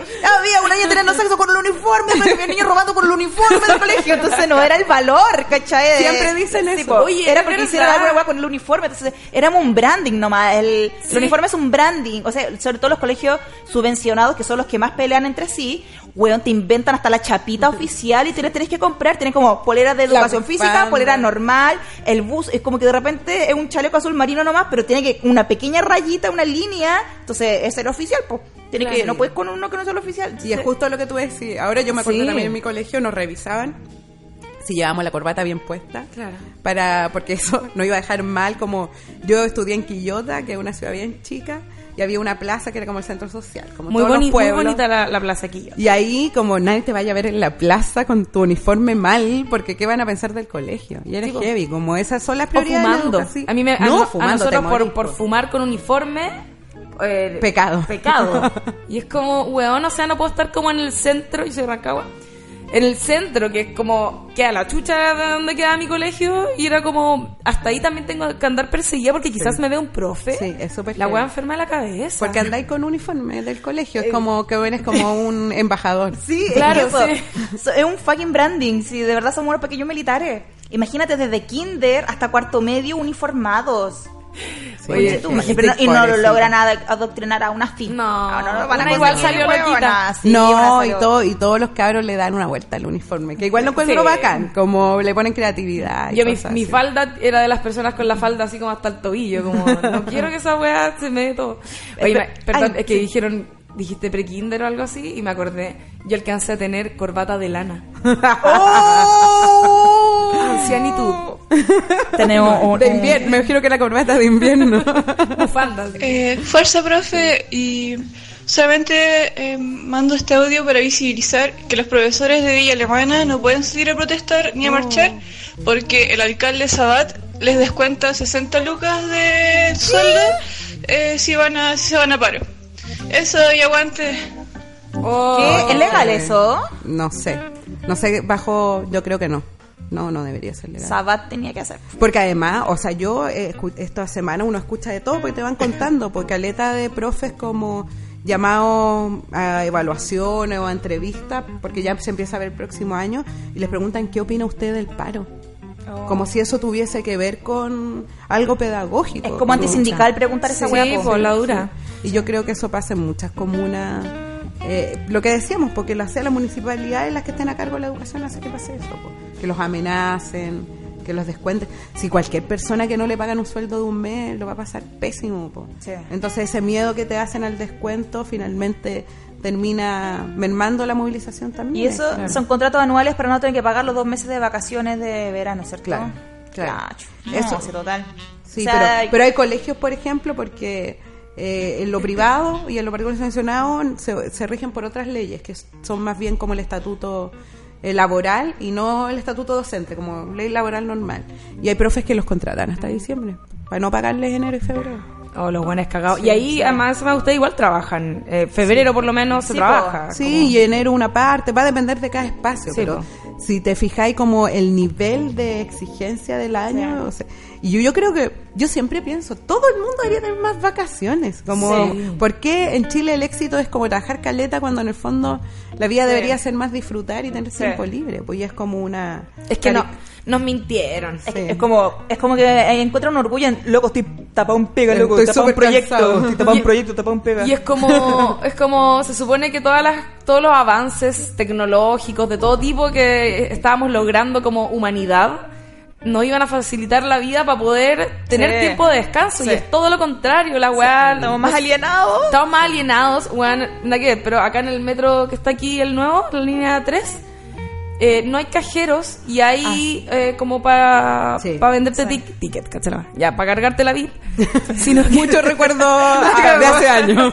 sino que hay estas weas como electrónicas y weón anda, ya, para empezar esas eran pegas que tenía gente, ¿cachai? Por un lado, y por otro lado es como, no sé, podéis llevar un día entero, weón, sin como interactuar con alguien, coche tu madre. Sí, encuentro que esa weá es, es Sí. penosa, onda. Nos vamos a transformar como en esos países donde de verdad, que Chile ya lo tiene, como altas tasas de suicidio porque la gente está muy sola y está muy ocupada y está muy estresada y está sobreexplotada y no tiene descanso, ¿cachai? Weón. Oye, yo, disculpen, lo metía. Pero ahí hay una cosa. Ah, ¿qué dice? Sobre el TP, el- los, los técnicos profesionales, abajo. Ah, Ah, Bárbara, sí. vamos a bajar acá. Sí. Porque Porque, vamos a escuchar un audio. ¿Podéis ponerme un audio? porque me parece que el tema técnico profesional es demasiado relevante que se vuelva... Hola chiquillas, ¿cómo están? Me estoy incorporando hace poquito, así que no sé si habrán abordado esto ya. Les quería contar que yo soy profesional del área de la salud, pero trabajo en educación hace ya varios años con niños con discapacidad, lo que en educación se conoce como necesidades educativas especiales. Y es cuático, cuático, como los profes no saben cómo trabajar con estos niños y con estos jóvenes porque no reciben la formación para esto. Los profes no saben cómo planificar, por ejemplo, como para poder entregarle el contenido a estos chiquillos. De hecho, desde hace dos años se supone que se debería estar planificando con DUA, que es un diseño que contempla eh, los, todos los estilos de aprendizaje o sea, la diversidad, pero jamás los han capacitado, los profes no saben lo que es. Entonces es una cuestión que no tiene ni pies ni cabeza, lo cual obvio que significa más agobio para los profes. Eh, porque además de toda la carga que ya tienen, tienen que hacerse cargo de atender eh, a todas las necesidades de los niños, una cuestión para la que no están preparados porque nadie los ha formado. O sea, nadie se hace cargo de esta arista en la formación de los profes es cuático, chiquilla. Es como un sistema que está en el aire. Es una cuestión que no tiene ni pies ni cabeza. Y así es como, entre comillas, quienes somos externos y por supuesto también los profes nos vamos desencantando de, del sistema, de nuestra pega y de nuestro quehacer. Es muy frustrante. Es como nadar contra la corriente todo el tiempo. Eso, chiquillas. Qué triste. Sí. Pero es verdad eso, como la ley de inclusión pidió que ingresaran eh, como estudiantes y hubiesen programas para eh, distintas necesidades eh, en, en ellos y ellas, pero claro, a- o sea, está la educadora diferencial que ayuda con estas necesidades especiales y los profes nos tenemos que hacer cargo de eso, pero sin formación. Eh, y por ejemplo, los, los- los chicos y chicas Asperger con una Sí, discapacidad visual y a ti, o sea, los profes tienen que hacer tantas pegas que no le corresponden. A mí, por ejemplo, me ha tocado ver los casos de acoso, abuso, entonces como que uno es PDI, a la vez médico, sí. psicólogo, enfermera, un montón de cuestiones. Y con toda la carga laboral que esto tiene, es difícil también capacitar. Si no hay capacitación a la altura de esas cuestiones, te exigen cosas, pero no, no hay retribución.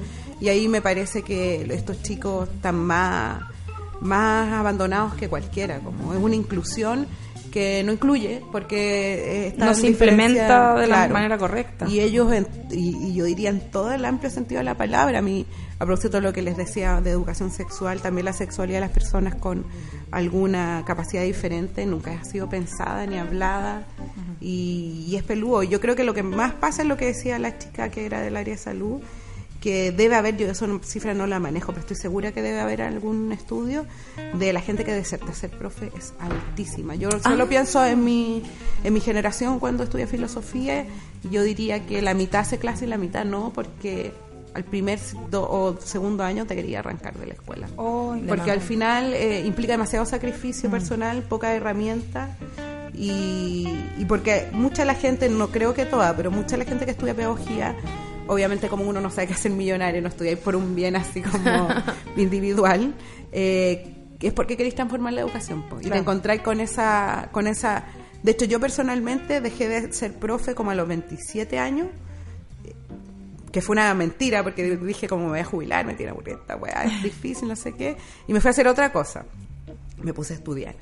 Y el 2015, o sea, cuando ya tenía como 30 y algo, 31, volví a hacer clases, pero después de 6, 7 a 8 años, porque no quería como... Y volví con herramientas porque estudié, hice un doctorado, yo hago clases en la U, también formo a otros profes, y con esa herramienta volví al, al liceo. Si no hubiese parado, y, no, to- y, y el 99% de los profes no tiene ese privilegio de No, poder pues, tomar otros caminos, de conocer otras cosas y aprender. Y si yo no hubiese hecho eso, no vuelvo, pero nica de nuevo a la escuela. Porque es muy agobiante y muy, muy difícil. Eh, dejamos invitadas de nuevo para algún otro capítulo a, a la Rosario Olivares porque el paro sigue. Sí, sí, ¿qué se viene ahora? Se viene, hoy día mismo, jueves, caceroleo a las 8 de la, de la noche, a la mañana iba a las 8 de la noche hay un caceroleo que es importante también apoyar porque eso permite como amplitud, que no son solo los profes. Claro. Sigue la mesa de negociación, estamos a una semana de las vacaciones de invierno, cosa que también es preocupante. Para esto yo diría que en general, ojalá, porque la- ayer hubo una marcha que tenía como objetivo principal mostrar que hay una preocupación transversal por la educación pública, que no es un tema solo de los que hacemos ¿Y cómo, cómo estuvo la convocatoria? Estuvo buena, yo, yo vi que, o sea, y se armaron art- la NEF, como la FECH, un montón de otros lugares que son, eh, que no son necesariamente eh, de la educación y yo invitaría como a estar atento y a plegarse a cualquier movilización que sea amplia y masiva porque en algún momento de nuestra historia tiene que reciente pasar que todos salgamos a marchar por la educación porque es un problema transversal y que nos afecta a todas y todos y no Sí, solamente a los profes. Así que hoy día entonces cacerolazo a las 8 de la tarde. Despedimos con un aplauso a Rosario Olivares. Muchas gracias Muchas por gracias venir. por- Gracias por. Muchísimas gracias Ahora por vuelvo al colegio. Por eso Así la vida de los profes. Ahí, bueno, ya tenemos el contacto entonces de Rosario Olivares para, para poder hacerle el seguimiento al paro. Así que de verdad, el, el último aplauso a Rosario. Y ahora nos vamos con una cancioncita, porque vamos a cambiar de tema. Vamos a hablar de la negligencia en el caso de Fernanda Maciel con Nicole Enríquez. Así que nos vamos a una canción y volvemos con el fucking verga lo solte. sant els bitllets pels aires. Un dia per Mumbai, el següent a Malta. Sempre ben escoltada, prova de bala. El que voldria és tenir un Bentley de color blanc i un de color verd. Però tot això sé que no ho puc fer fins al dia que tingui molts diners. I el que voldria és tenir Fucking money, man. només vull veure bitllets de 100. Fucking money, man. Signar del dòlar dintre la ment. Fucking money, man. Vull veure bitllets de 100. Fucking money, man. Del dòlar dintre la ment. Díselo, Rosy. Que jo sé que no és culpa ser milionària. Que em tanquin al Louvre així com el mapa. Fucking money, la Cada dia celebrant el meu cumpleaños. I dos llopats corrent pel jardí de casa. El que voldria és tenir. Fucking money, man. Només vull veure bitllets de 100. Fucking money, man. Signar del dòlar dintre la ment. Fucking money, man. Només vull veure bitllets de 100. Fucking money, man. Signar del dòlar dintre la ment. Porto dos o de març, fets amb el coberts de diamants. I un bloc bloc caviar bang bang, que te'l puc regalar. Tinc un xaval contractat, perquè m'obri els regals a Nadal. Tanco centre comercial, i em menjo jo sol un gelat. Cada xampà, pot tinc botelles, va tot juliol, compro una estrella. Tinc una illa que té el meu nom, però que voldria tenir. Fucking money, man. Només vull veure bitllets de 100. Fucking money, man. Signar del dòlar dintre la ment. Fucking money, man.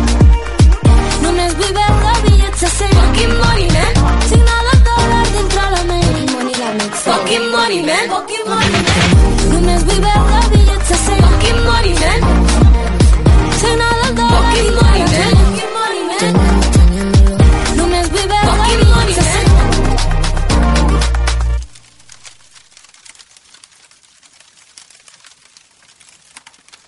Millones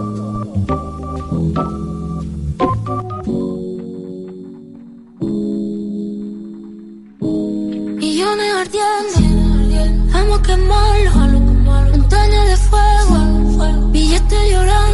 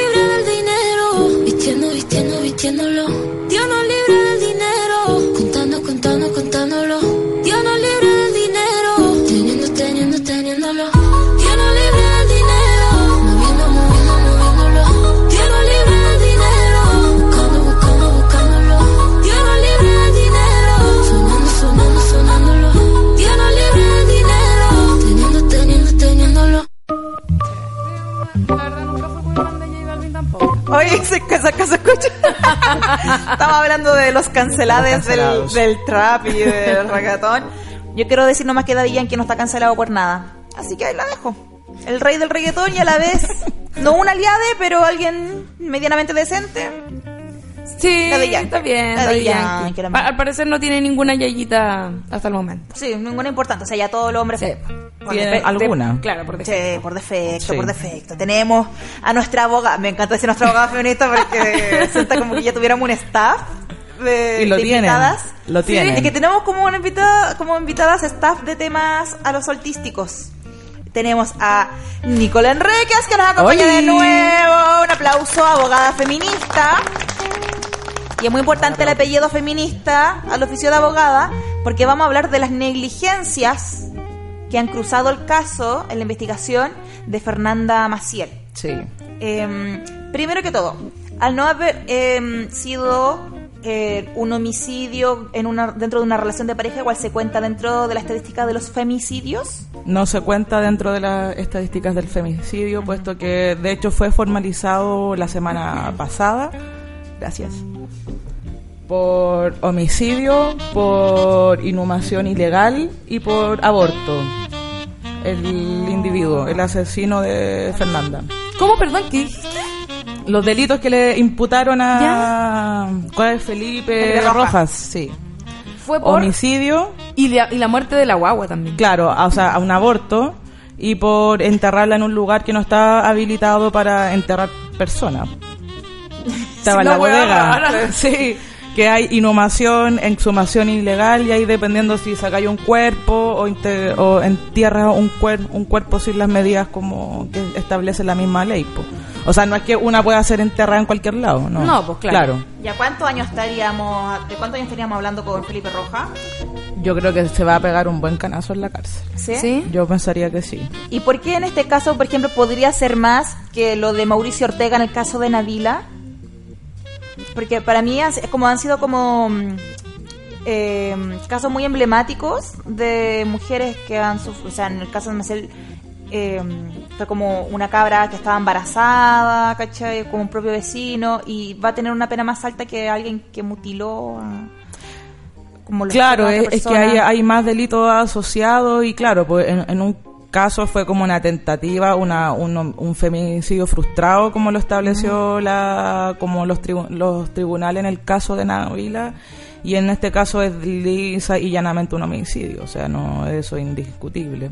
Ahora, el móvil por el cual Felipe cometió este delito, como que nadie lo sabe, o sea, hay como gente que está conversando y diciendo que tenía él como una obsesión con ella, que estaba como enamorado de ella.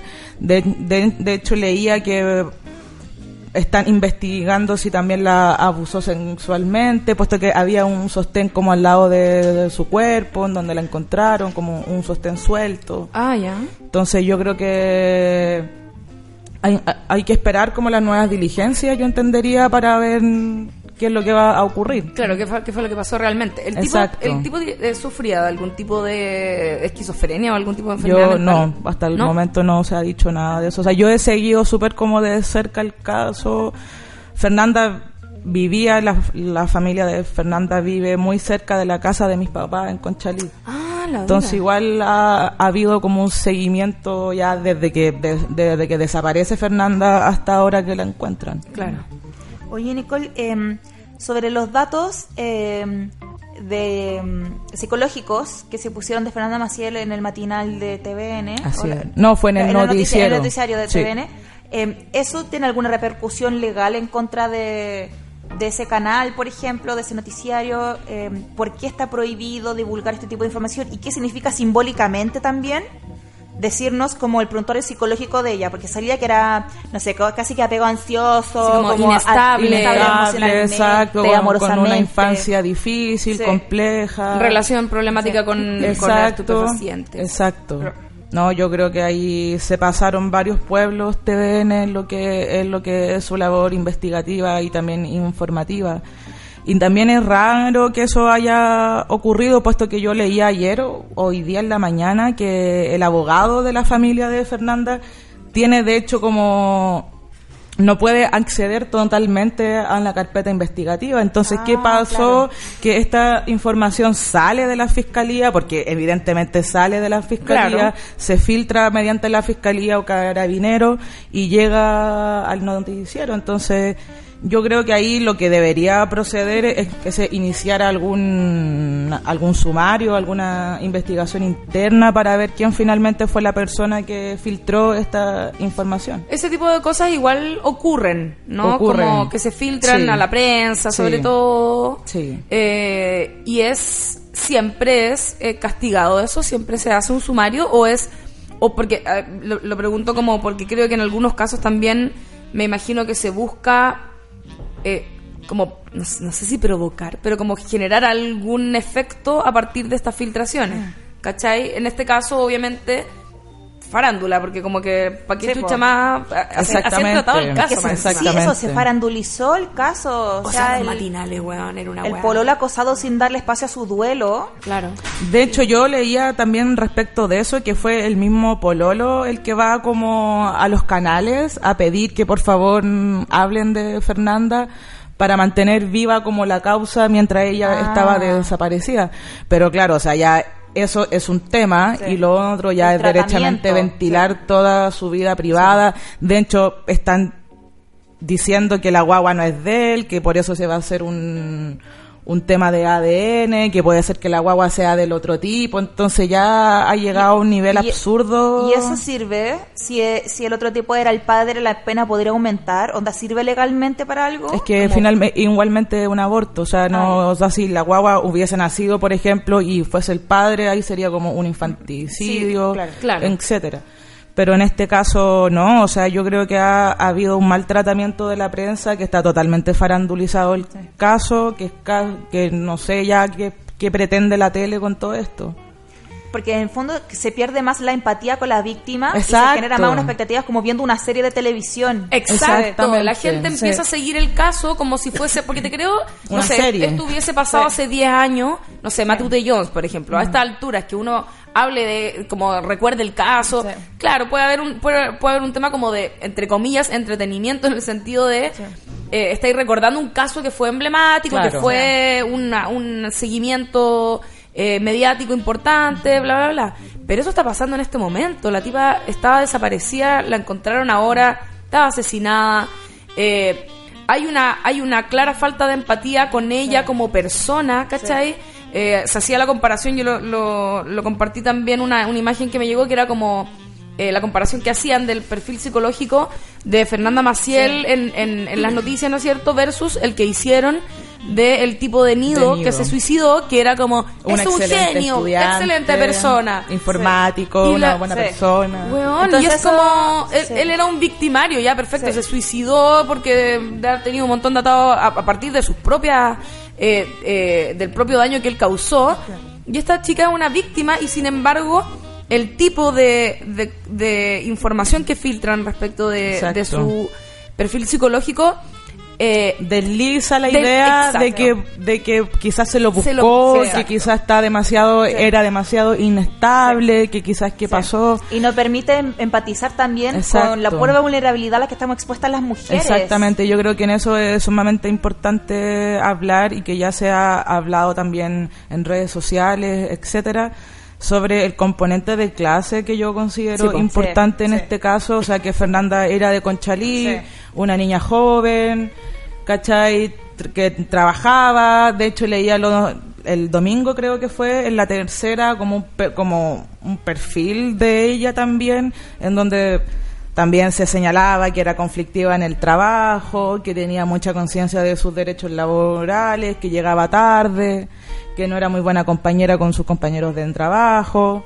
Ento- Entonces yo digo, ¿para qué? O sea, esto ¿en qué contribuye en esclarecer la verdad sobre qué fue lo que pasó con Fernanda Maciel? Es simplemente un comidillo ahí, como un como un cahuineo ordinario respecto de esto. Y yo creo que hay que tomárselo con más seriedad de la que ya se está estableciendo y... Es como si una víctima tuviera que ser intachable Exacto. para poder, como entre comillas, dar pena. en Exacto, este caso. exacto. No por, la- por ser meramente, Exacto. la calidad de persona. La prensa siempre tiene una finalidad de buscar a, a una buena víctima. Sí. O sea, Sí. el- la buena víctima es la buena víctima y si tenía algún problema mental, alguna cuestión de eso, ya traspasáis a ser una mala víctima y ahí finalmente da lo mismo. Ese es como el caso de. ¿Qué pasó con los españoles? como en la, La manada. manada. Así es, Que también no era, una mala... se- que ella una rehizo su víctima. vida y mira, Claro. y se la ve en las fotos que contrataron a estos tipos con el detective. Uy, parece que está paseando, parece que no está tan traumada. Entonces, Bueno, son como el hoyo. se, no es que el patriarcado, buena. Patriarcado, eh, Increíble. Es heavy lo que decís de la, de la víctima y de cómo, porque estaba pensando como, finalmente pasa que la gente se queda con, estoy pensando en, en- en las señoras, ¿cachai? Y como la gente se queda con esa sensación, estoy pensando en después cómo se comenta el caso, Exacto. mi mamá o no sé, o, o señoras que se encuentran a, y obviamente sale el tema porque está en todos los matinales y está en todas partes, por lo tanto, la gente habla de eso después cuando hace vida social y es como el comentario va a estar como ah no pero parece que la niña igual era media conflictiva Exacto. parece que igual Sí. era media problemática parece Sí. y ese parece parece es donde entra eh, esto que decías tú como que se desliza que parece que está medio merecido y no se no se eh, entrega esa información de manera responsable en en apuntar cuál es el verdadero problema que es que bueno hay hombres matando mujeres Sí, todo el tiempo Eso, como que se individualiza el caso y no se ampara dentro de una estructura social que hace que predominen los hombres que matan a la mujer. Entonces es un Exacto. problema de género. Eh, te quería preguntar, Nico, sobre las pruebas, eh, porque cuando uno veía las pruebas, uno en la casa sin saber mucho de con unas cuantas temporadas de CSI en el cuerpo, que, que el video Fernanda entraba a un galpón y no salía, y era como, bueno, eh, entonces obvio que está acá, como demasiado obvio, no, no sé por qué están buscando en otro lado y no sé por qué llevan mediums a los programas de televisión. Y después cuando la encuentran, después de haber revisado, eh, se supone el lugar, y justo cuando venía un tipo de Estados Unidos a ver la, qué onda la investigación, se encuentra y salen como que, claro, es que ella era chiquitita. Entonces eh, buscamos... Claro, o sea, que la fiscal diga que no que no pudieron encontrarla en las seis diligencias anteriores debido a, a su pequeño tamaño. O sea, al contrario censo que está diciendo, o sea, que la gente que es más baja tiene tiene menos Claro, probabilidad de ser encontrado. encontrada. Los niños están cagados. Claro. Exactamente. Entonces, no, yo creo que ha, ha habido un mal tratamiento desde la prensa hasta la fiscalía y esto muy personalmente, puesto que no he revisado ni los documentos de nada, por puesto que esto es una información que solo es respecto de las personas que intervienen en el, en el juicio, o sea, defensa de Felipe, también como querellante toda la familia de Fernanda. Pero claro, o sea, es insólito que hayan periciado seis veces un mismo lugar y que no hayan encontrado nada, que, que después tuviesen... Y también lo que considero importante decir es que finalmente llegamos a Felipe Rojas por una denuncia que presuntamente hace su ex respecto de él. ah sí Así es. Sí.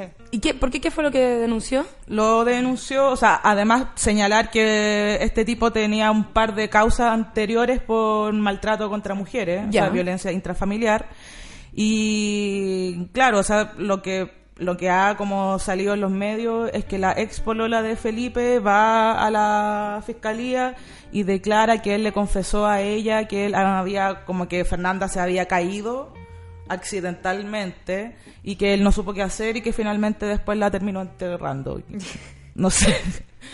O sea, suena absurdo Sí. desde donde se mire, pero claro, más o menos por eso. Y también el tratamiento que han tenido también con esta ex, o sea, que ya lo tenía acusado por violencia, que todos sepamos que fue la ex quien lo denunció, Claro. que no se sepa muy bien bajo qué término esto pasó.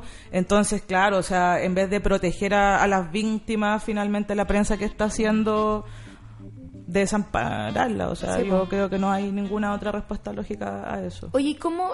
Es que como que no me cabe en la cabeza lo de que hayan periciado seis veces el lugar. ¿Dónde Sí. más estaban buscando? ¿Qué, Y- qué chucha? Y, y si no, es como que sabía, porque justo de verdad el día antes que llegara, era del FBI. Sí, del FBI. Del FBI un tipo, eh, justo el día antes lograron encontrarlo. Entonces, como, ¿cuál, ¿qué hay? ¿Hay platita de por medio? ¿Hay una red más grande de algo? ¿Por- Yo por- creo- ¿Cuál es el motivo para no encontrar, entre comillas, Fernando Mira, Maciel? honestamente toda esa cuestión como me da salfate, como de como de esta cuestión como de todo que están todos organizados contra alguien, yo de verdad no lo creo tan así. Yo creo que lisa y, y llanamente ha sido negligencia por parte de los organismos que tienen que buscar personas y que tienen que iniciar las investigaciones.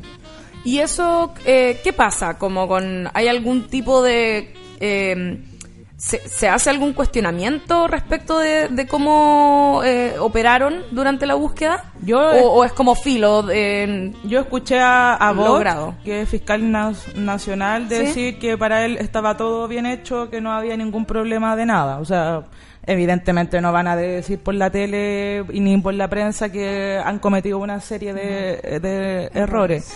De hecho, también leía que, que la PDI, o sea, la fiscal decidió investigar con la con Carabineros, no con la PDI. Y la PDI, según entiendo, el año pasado o a inicios de este año, le recomienda a la fiscalía formalizar a Felipe Rojas, puesto que la que los discursos que él daba, o sea, que todas Ah, las sí. declaraciones que él daban eran como incoherentes, ¿cachai? Tenía el teléfono pinchado también, o sea, también han salido por la prensa algunas conversaciones que él, que él mantuvo con su papá, con su mamá, los días que iban a la casa, cómo a allanar, ¿cachai? Pero, claro, o sea, no... Yo creo que esto tiene, tiene que ver más con una negligencia como sistémica cuando desaparecen personas, en este caso cuando desaparecen mujeres. ¿Y por qué se decide trabajar con Carabineros en vez de la PDI? ¿En, de, de qué, ¿Cuáles son las variables que influyen en que trabaje un organismo u otro? La fiscal es la jefa, es quien, es quien lleva la investigación.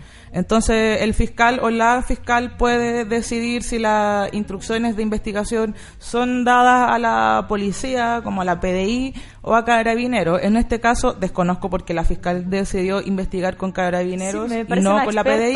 la PDI. Claro, la PDI tiene una mayor experiencia y como especialización en búsqueda de personas, o sea, también tienen como todo, como todo el aparato para hacerlo, también gente que está como que lleva años buscando personas, Claro. la misma PDI, entonces es raro, también se ha filtrado en la prensa que el papá de Felipe es carabinero, Claro, entonces un sí. montón de cosas que son de verdad Chucha. que no tienen ningún sentido si lo empezamos como a conversar. Oye, y, y estas llamadas que sí, tú que ten- le tenían el teléfono pinchado y Claro. todo eso, ¿qué, qué tipo de información Mira, no era, no era nada tan directo, pero era como que el papá le decía que se quedara tranquilo, que no tenían nada, ¿cachai?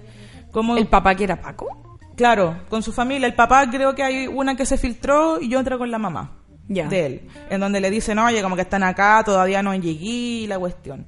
No sabemos si la familia tenía idea de esto o no. Según lo que ha dicho la misma familia de Felipe, es que ellos están como contribuyendo a la investigación y no van a, a encubrir a su A hijo. su hijo. Claro. Y, el, y finalmente la, la causa de muerte fue como por estrangulamiento. Por asfixia con una tela. Ya. Ay, weón, qué Sí. terrible. Y él, y él supuestamente le dijo a la polola que, que habían tenido como una discusión y que la pasó como a llevar y ella se tropieza y cae de espalda y ahí como que se golpea y muere. O sea, es una Y- estupidez, ¿cachai? y no encontró nada mejor que enterrarla. Exacto, o sea, no sé si yo empujo a alguien y se cae y llamo a, a la A la ambulancia, ambulancia. ¿cachai? No sé, pues la la- lleva al médico. Cuando se periciaba el lugar, ¿lo hacían con perros también? Eso no lo sé, quizás sí, no, lo- no es... Que está, está raro. El TOC. Eh, ah, ya, perdón, me dijiste no. No lo sé. Ya. Me da la impresión que sí. Porque es que por eso le digo. Claro, que- porque que de hecho decían que no podían, que los perros no cacharon nada, por- puesto que había una cuestión de cal encima, de- después una placa de cemento, entonces que estaba como súper bien como conservado el cuerpo, de hecho por eso pudieron reconocerlo en un inicio y también que el cuerpo estaba momificado. Wow. Eso es lo que ha señalado la prensa respecto como de esto. Mo- ¿Momificado eso a qué se refiere? Como producto del. Yo creo De que del cal, cal, de la claro. cal, claro. Sí. Concha tu madre. Qué heavy, weón. Oye, Nicole, ¿cómo eh, podríamos establecer parámetros como feministas, de alguna forma, una mirada feminista, mejor dicho, para eh, establecer como líneas investigativas de este tipo de casos? porque ya lo hemos hablado en otros programas, siempre desde los oficios, desde la sociedad, nos enseñan con una mirada feminista. Entonces, cuando hay tipos que están denunciados por violencia y ya están libres, ¿cachai? Eh, es como... un- porque y no se están siguiendo esa línea investigativa. Claro, el, el sistema jurídico en Chile es profundamente patriarcal. O sea, yo creo que eso es la tónica de todos los países como del mundo probablemente, en donde, claro, no hay una formación en feminismo ni en temas de género, ni de las policías, Ni de ni los de los abogados, ni de los medios, ni de los fiscales, ni de los jueces, ¿cachai? O sea, es un tema como sistémico y que recurrentemente caemos como en esto mismo de culpar a la víctima finalmente, no sé, o sea, que Fernanda tenga problemas afectivos, yo creo que es irrelevante en una investigación. Sí. Y también este caso se movió más emblemático porque ella estaba embarazada. Así es. Sí, po. Entonces, Si no, hubiese- si no fuera por eso... Claro, Sí. hasta ahí Sí. era una buena víctima, por Sí, po, decirlo de claro. alguna forma, una niña joven, embarazada, con una guagua. Claro. Entonces, claro, ¿no? Yo creo que es un tema súper complejo y que la y, y que el periodismo en general no ha estado para nada a la altura. hay modelos que podamos observar de algún país, de algún sistema donde em, sea tenga una mirada menos patriarcal, em, cómo se enfrentan el poder judicial, por ejemplo. Yo creo, o sea, claro, países quizás eu- europeos donde tengan quizás otra visión sobre derechos básicos, pero todo lo que Sudamérica, Centroamérica, Norteamérica, yo creo que no que no se dan como estos parámetros básicos de género cuando delitos son contra las mujeres. Es heavy igual lo que pasa con, con el tema de los femicidios, porque ellos habían sido pareja, creo, ¿no? Fernanda Maciel con el...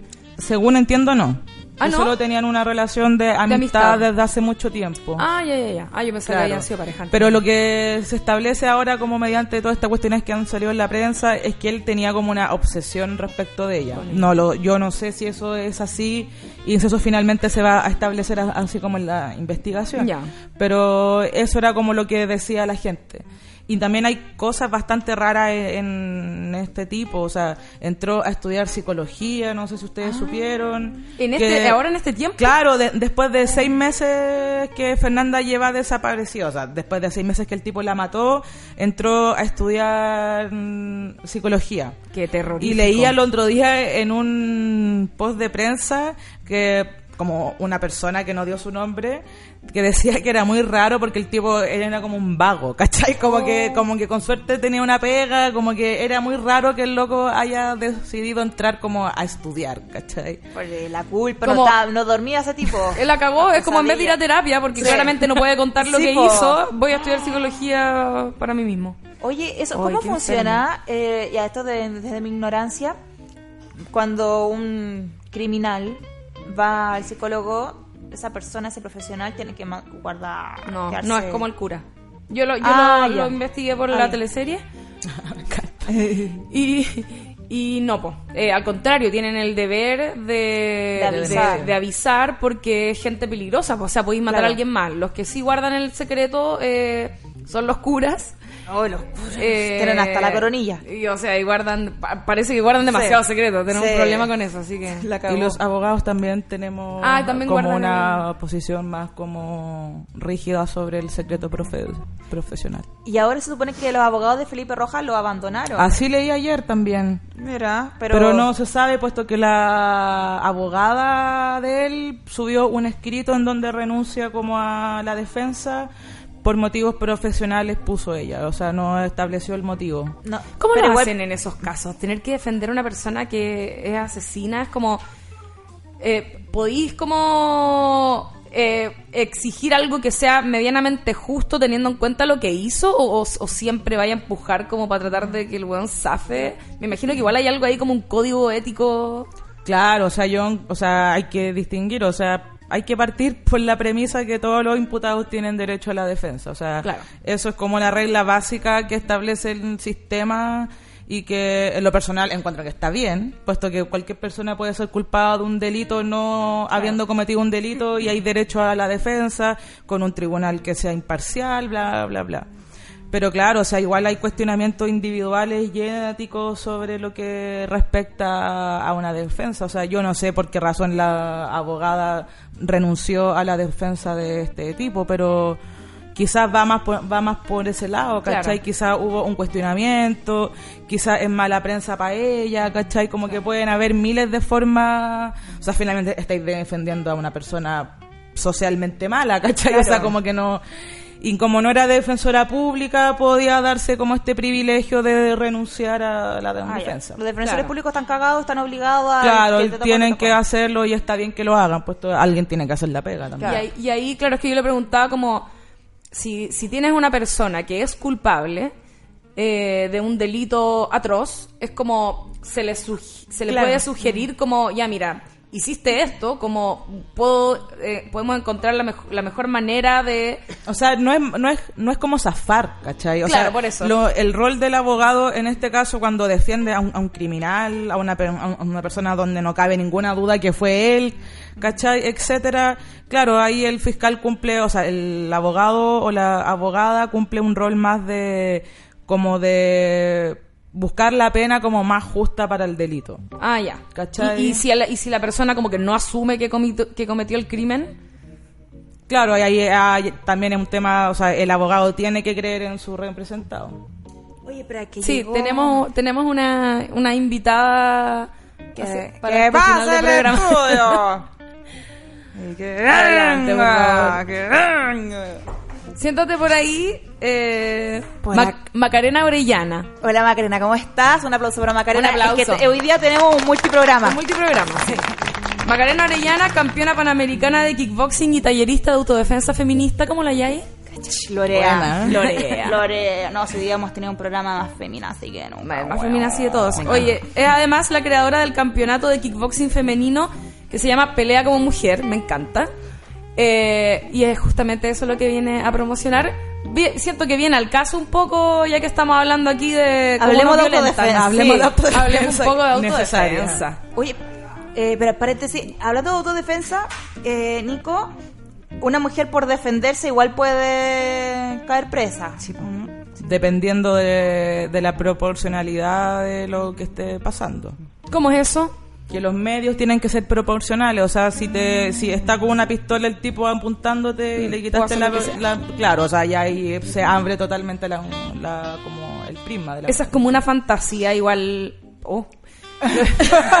es que en mi mente es como que cuando he pensado en, en ese miedo que uno tiene constantemente de que un weón, no sé, te sube un... No sé, en mi mente es como que... Mi, mi, mi gran miedo sería que me raptaran como estando en el Uber o algo así, ¿cachai? Eh, y defenderse hasta aniquilar.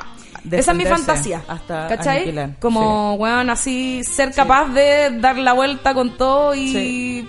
Pitearme a mi agresor. Sí. Es- con ese tipo de, de personas estás tratando, Macarena. Bienvenida. Me encanta. Gracias. Bueno, eh, pa- a complementar lo que decía la compañera, eh, bueno, nosotros los talleres los vemos harto también, el tema de la proporcionalidad. En el fondo, claro, si a mí me pegan un combo y yo pego un balazo, No paso yo, claro, paso yo a ser agresora. Eh, por mucho que nuestras fantasías sean efectivamente agarrar a balazos a alguien que a lo mejor te ha golpeado constantemente, como ha ocurrido también. Claro. Eh, ayer, eh, si no me equivoco, ocurrió un caso de una pareja de personas haitianas donde la, la chica lo apuñaló producto de, mu- de reiteradas situaciones de violencia intrafamiliar y en Argentina que estuvo presa por defenderse de eh, Sí. un grupo de hombres que la trató de violar. Entonces también eh, el patriarcado también opera en, en- en las leyes y eso también es algo que tenemos que conocer. Sí. Oye, que, que me encanta. Me encanta este inicio de, de conversación con, con la Maca. Sí, ¿cuál- ¿cuándo es este campeonato? Este campeonato va a ser el 3 de agosto, estamos confirmando el lugar, lo vamos a confirmar en las próximas semanas. Nos pueden seguir en el Instagram Pelea como Mujer 4 o seguir a Eileen Sobrino, que hoy día no pudo venir, pero que también es una de las organiza- organizadoras del evento, o eh, mi Instagram que es maca-la maquinita. Ahí siempre estamos eh, publicando información sobre el evento. Eh, es un evento bien bonito porque en Chile no existen campeonatos donde se reúnan mujeres.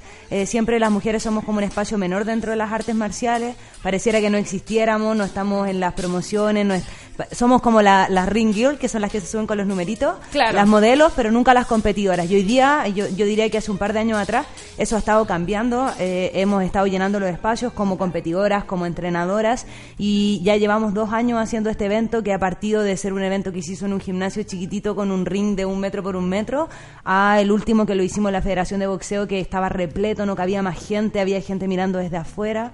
Eh, genial. ha llegado a otros lugares de Latinoamérica, nos han escrito de varios países que quieren participar, entonces ha ido creciendo mucho y eso también da cuenta de que hemos eh, ido abriendo este espacio, hemos llegado para quedarnos y también para transformar estas estructuras. Pues una de las cosas nuevas que tenemos con Aileen que ha sido producto también de las discusiones políticas que hemos tenido, es que abrimos una categoría no binaria y para personas trans, que son justamente personas que no tienen la oportunidad de competir porque en, las en las categorías de varones no los dejan, en las categorías de mujeres no sé qué, la gente se pone como a discutir sobre hormonas y cosas que la verdad no vienen al caso.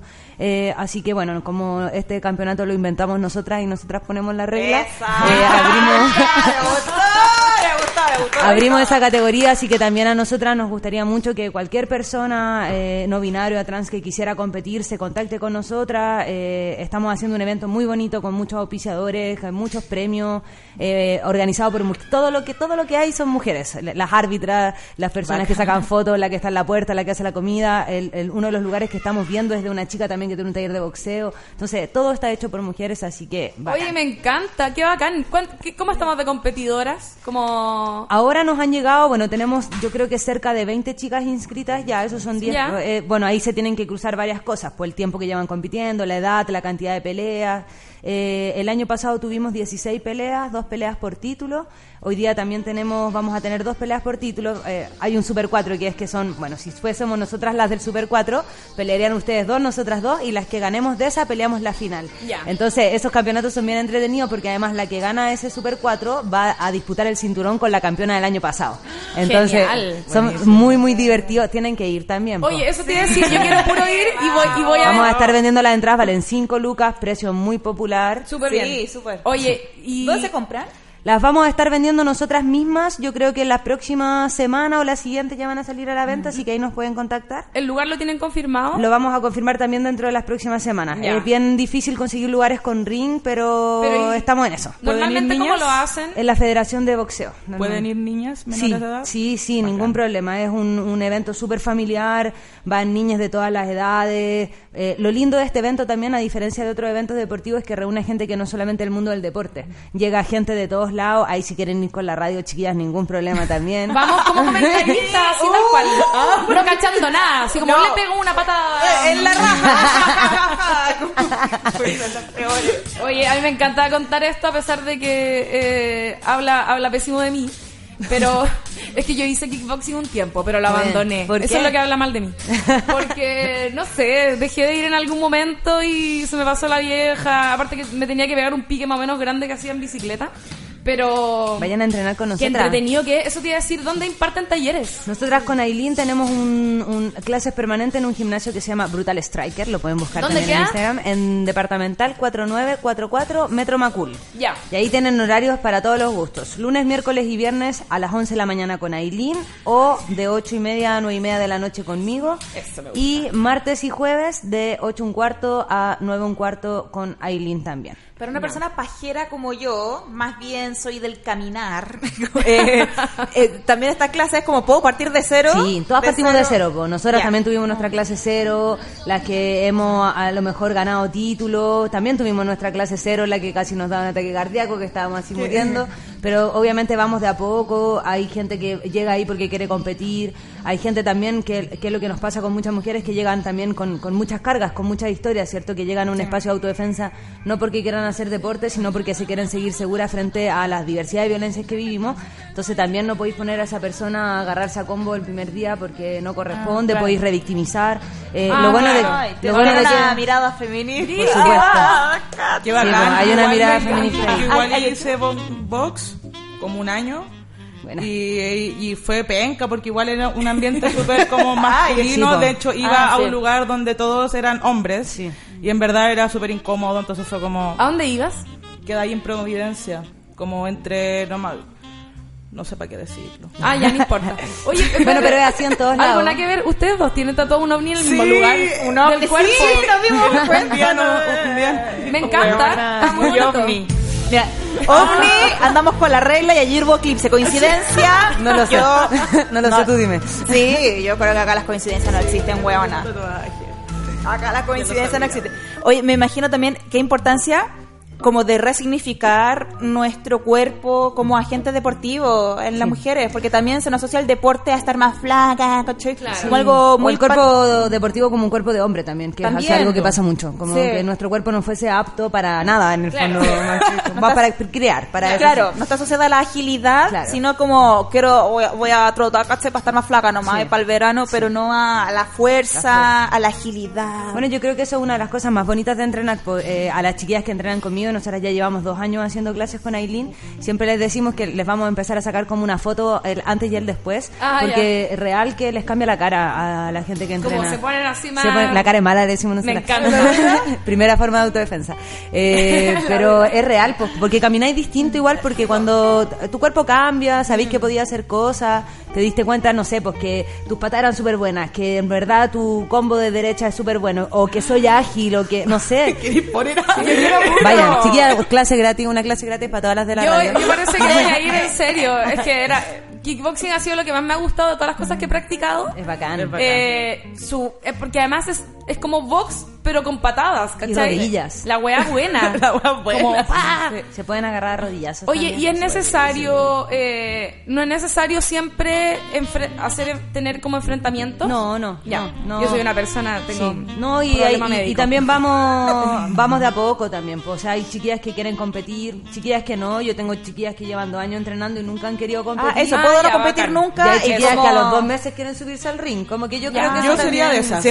Yo soy, más, yo soy más de competir contra la pared, hacer mi, mi ejercicio. Sí, hay saco. También, se puede trabajar con paragolpe, no hay problema. Harto saco, sí. Sí, Oye, que- las patas del kickboxing son tan Maravillosa, bonitas, hermosa. weón. sí. ¿Sabes lo que más me gusta de esto? Es que también nos valida como un espacio para botar la rabia, buena. Como Sí. que las mujeres, nuestros deportes eh, y en general en nuestra vida, las co- los intereses que nos pusieron como lo femenino, eh, te anulan mucho como la rabia y entonces no estamos acostumbradas físicamente a soltarla y esa agua nos enferma, pues esa agua Sí, depresión. caleta, caleta. La rabia no tratada Eso- de depresión, dijo mi psicólogo. Eso lo hemos hablado harto aquí, que es como a los hombres se les permite eh, agredir, Sí. agredirse entre ellos cuando son chicos, los, los pendejos se Juegan, van a juegan la pelota, sacan la de Kiko y y Caco. da lo mismo y nosotras no tenemos ese permiso y Sí. por lo tanto hacemos más caldo cabeza Sí. porque la como que Generamos la llanto. rabia, claro Botamos la rabia como llanto. como llanto o como pelambre. ¿cachai? Como que esa es nuestra forma de agredir a, otra persona con la que a lo mejor tenía un problema y no tenemos esta posibilidad como de sacar eh, la rabia con un acto físico de golpear algo. Obviamente no a otra persona quizás, pero... No, esto- pero también tiene que ver con, con el conocimiento del cuerpo. Yo creo que eso Mm. también es fundamental porque, bueno, yo creo que el llanto, el gritar, no necesariamente son cosas malas, pues como que también son emociones eh, súper válidas también. pues. Pero eh, el problema de, no sé, por ejemplo, la forma en la que nos enseñan educación física, yo soy profe historia también, siempre lo pienso desde la educación, como cómo afecta también eso, es justamente no tener control sobre tu cuerpo. Pues entonces, bueno, yo escuchaba lo que ustedes están hablando anteriormente, como la situación de Fernanda Maciel, así como ot- muchas otras mujeres que han sido atacadas y asesinadas. Yo pienso quizás qué tan distinta hubiese sido la historia si nosotras tuviésemos distinta concepción sobre lo que puede hacer nuestro cuerpo. Claro, Eh, ¿qué herramientas tenemos para poder defendernos? ni siquiera como pensando en saber artes marciales específicamente, porque hacer cualquier deporte te implica conocer tu cuerpo, Claro. trabajarlo, hasta tocarse, como que también Sí. en- en sexualmente es algo que se nos ha Sí. negado, como que nuestro cuerpo siempre es un tabú. Entonces yo creo que ahí eh, el deporte ayuda muchísimo y bueno, si es artes marciales mejor porque también se le puede dar un, un enfoque específico a la violencia física, que es una de las formas de violencia a las que nos enfrentamos. Claro. Y, Oye, y- qué y- buena. y me imagino que es como un secretito para una de alguna forma, como caminar por la calle, es como... Con los guantes colgando. No sabéis Sí. nada. ¡Oh! Ah. Porque ¿sabéis qué? Cuando ando sola en la calle muy tarde, empiezo a caminar rara nomás, po. Para que los tipos digan, es que ¿Ah, está... sí? Sí, como... ah, como no sé. Con los brazos así. Lala, Lala, así como de seis minutos. Pero porque digan como, ¿aquí? Sí. Como que no entiendan nomás. Me encanta esa técnica a mí. Y, la, y, Sí, pon- y pero- ponerse chora, yo cuando camino en la noche sola camino como Con cara mala. el pecho parado, cara mala y, y cara mala y como los brazos como a- abarcando un radio como más o menos amplio, porque de verdad que si andáis así, eh, Claro. eres como Potencial eres víctima, sí, Sí. potencial víctima. ¿Tú cómo caminas ahí, Nico? Puta, yo pego como en el hocico el tiro en la calle. No, en serio. Me no, encanta. de ¿Le he pegado un como en el hocico? A ¿A alguien? hueones, patadas, combos, eh, sí. Buena. Me defiendo, creo que la onda, si es loco, me, se me va. De hecho, hace dos años atrás un tipo se me acercó, así como me arrinconó contra una, una, una esquina. Y el weón andaba con una taza en la mano. Así que se la quité y se la quebré en la cabeza. ¡La pues, dura! Buena maestra. Y yo, y yo Me que- caminando así, y weón. yo creo que el tiempo del box fue el como que me empoderó como de como lo como lo que hablaba sobre como la confianza como Sí, po. en mí Te probaste, como po. que siento que tengo confianza como en mi cuerpo y en mi fuerza ¿cachai? entonces no sé hace unos meses atrás también iba llegando a mi casa un weón como que nos acosó con mi polola y que le tiré una patada en la raja al weón al toque. Bueno. Qué bien. Yo igual una vez le, le pegué soy de esas señoras. a un weón que me sacó un Buena, cuchillo buena. que yo pensaba Qué que pensé que me iba a saltar. Es que weón fue muy cuático. Estaba en Rancagua cerca de mi casa y iba como con caleta de bolsas porque venía a Santiago como en ese tiempo viajaba más a Rancagua no sé qué y sale un weón con un cuchillo y yo como que pero fue así reacción nomás ¿cachai? como que oh pensé así como que paja esta situación y le pegué en la mano le boté el cuchillo salí arrancando y el weón, reflejo. Hay potencial de kickboxing ahí. y el weón, pero cargaba encima corriendo así. Era, después pensaba como, weón, anda, pésima idea. Como que Adrenalina. acuchillar. eso es Y el weón, onda, como que se pone a correr como Oh. para buscarme y yo así, cagué, cagué, cagué. Y el weón se mete un pasaje y saca una bici y yo así como, onda, se va a subir a la bici y me va a cuchillar como por la espalda. Y el weón se baja los pantalones y se empieza a correr la paja. Qué asco el weón. Ah. Y fue como, weón, no me iban a robar, me iban a violar. Sí. Y, me, y ahí fue como, oh, Y ahí tenés que ir con el cuchillo. La cagó cortada, la tula, chao. Bueno, lo de los reflejos yo creo que una de las cosas que da las artes marciales, pues cuando se transforma en un reflejo esa reacción, ya está, y da lo mismo. Sí, y en los talleres lo hablamos harto cuando Bacán. las chicas me preguntan como si una clase sirve. Pues. Eh, yo, bueno, creo que siempre es mejor entrenar mucho, po, y por eso es bacán también como estos espacios del campeonato donde se pueden probar y todo, pero una clase igual sirve porque te probaste y sabéis que podéis Exacto. reaccionar, sabéis Claro. qué podías hacer. Eso lo- Eh, yo y creo, eso, sí, es lo eso, y bueno, Hace- quizás tú compartís esto, pero como que todas las que hemos entrenado alguna vez, bueno, tú también que contabas, como que esa primera clase dijimos, ah, igual. igual igual, igual. Su patadita, Eh, igual, algo la sale, algo, Algo sale. sale. Igual. Y eso es, po, eso es, po. Esa confianza yo creo que marca la diferencia, pues si al final, si te la creí, ya está, pues. Sí. bacán Bien. Hay que, hay que prepararse, weón. Hay que estar atenta. Hay que armarse, Sí, weón. hay que armarse de herramientas de, de, de autodefensa y de actitud, porque también, Sí. o sea, obviamente los victimarios son una mierda, pero lamentablemente existen y eh, nosotras podemos adquirir herramientas para poder eh, repeler eh, un posible ataque, así que... Ahí estamos viendo Ahí el. Instagram de Pelea como Mujer. Hoy le voy a 4. mandar saludo a la Pancha, que es la diseñadora de este Súper bonito, sí. Hermoso, hermoso. Oye, eh, mujer, ahí está Pancha, pe. Pancha, Pelea pe, como pueden Mujer seguir 4, eh, ¿por qué es el 4? ¿Es porque es la cuarta edición? La cuarta edición, sí, sí, la cuarta edición. El primero lo hicimos, si no me equivoco, en diciembre del 2017, después 2018, abril, diciembre y ahora la cuarta. Ah, ya, perfecto. Ahí Mira está, ahí. Maca-bajo la maquinita. La maquinita. Oye, qué buena. Qué Entonces, fascina. entradas. Entrada 5 luquitas, nos pueden seguir en las redes, ahí vamos a estar avisando la venta. Eh, el 3 de agosto, resérvelo, anótenlo en su agenda, en su Google Calendar, en su Bullet Journal, en lo que sea, por favor, En la mano. eh, donde sea, pero que no se les olvide, va a ser un campeonato muy bonito, van a haber hartos premios también Uy. para público. Tengo una amiga que tiene una página que se llama Bruta que es Bruta. y dice, pregúntale después, paréntesis, si puedes. Amiga, te estoy nombrando en vivo. Eh, a la maquinita, ¿cuánto salen las clases de kickboxing? ¿O dónde puedo buscar? Es que quiero mucho, mucho hacer algo así, pero entre mujeres. No en gimnasio rancio, jajaja, ¿será caro? ¿Hagamos eso? El- las Lee todo lo que clases, mandó. me encanta. Las clases salen 33 mensual si van las tres veces a la semana y ahí hay unos packs porque hay algunas Tres veces a la semana. Tres veces Oye, a la ahí semana. salimos Súper. máquina. Huevona, está uno. Ya, yo, es que sabes que mi psicólogo me obligó a meterme ahora a algún Me deporte, todavía no encuentro el mío. Este, este es, este es. Allá tenemos equipos, se los podemos prestar, ya después se pueden ir comprando sus propias cosas, guantes, vendas. Los guantes son Ah. con son como los de box con dedito tapado, Sí, ¿cierto? sí, Ya. sí. No me son las acuerdo- guantillas de MMA, Ya. que esas no, son Ah, guantes, ya, guantes. ya, son sí. igual que los de boxeo. Esa- yo me acuerdo que igual me, me sofocan un Eso. poco las manos, pero Puede ser que hayan sido una talla más chica, son por talla Ah, los ya. guantes. que llevo allá entonces, o sea, ya que ya estoy. Mira, eh, ya, ¿con qué así, tengo, cómo, pegar, weón. cómo tengo que ir implementando entonces? No, O con allá- ropa cómoda nomás, allá les prestamos, se entrena sin zapatillas. De- bueno, ahí ya. se ve el equipo completo. Está con Vendas. vendas, guantes, eh, Voy con buzo nomás, y allá puedo arrendar, buzo, me prestan cositas. No, te prestamos al principio y después ya, bueno, porque esas las usan todas las personas, entonces po, claro, sopeadas. Entonces después se pueden ir comprando las suyas. Pero sale 33 mensual si van las tres veces a la semana, si van una sale 16, Me encanta. si van dos sale 28, una clase de prueba gratis para que vean si les gusta, porque pagar un mes y que después, no sé, no sea el deporte que tú querías, ahí está bueno entonces la, la clase de prueba, hay varios horarios y hay promociones también, si van por ejemplo los cinco días me parece que sale 50 mensual, también pueden ir una pura clase, sale 4 lucas, si es que, no sé, hay chiquillas que tienen por ejemplo, eh, les cambian los horarios. Entonces Claro, una semana claro. pueden, la otra no, pagan Sí. la clase.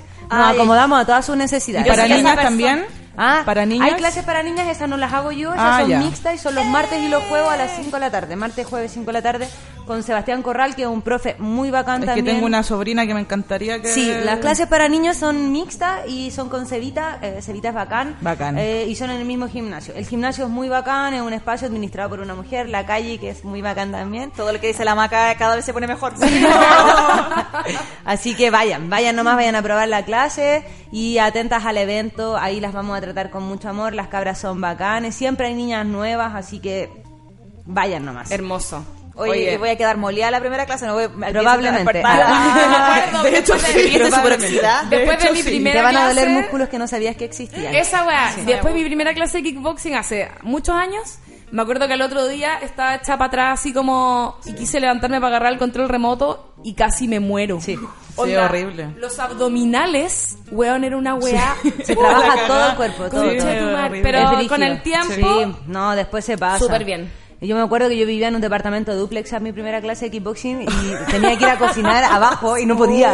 No podía bajar, weón, me dolían las piernas, todo. Y real que duele hasta el pelo, pero todo. se pasa. Un platanito después de entrenar. Ah. ¿Cuánto tiempo lleva ahí? Yo llevo cinco años Ya. ya. Nosotros damos examen de cinturón la próxima semana, bueno, aprovecho mandarle saludos a las chiquillas que estaban ahí por el WhatsApp, vueltas locas pidiendo saludos. Ah. Las chiquillas del equipo son muy bacanes también. eh, varias pelean este fin de semana, dan examen de grado la otra semana. En kickboxing se dan exámenes de grado. Es Oh. como una carrera porque tú vas dando exámenes y vas pasando de ser eh, facilitadora, instructora, cinturón negro. Ah, buena. Entonces también ahí podéis ir haciendo algo en, en- en lo que trabajar, algo, si a alguien le gusta, puede ser un camino también para, para ir haciendo eso. Por eso es bacán para las niñas también, yo encuentro como saber que existen esas posibilidades, por lo menos. Claro. Así que un saludo para las chiquillas y si van para allá las van a conocer. Las cabras son lo más hermoso que existe, realmente, así que vayan.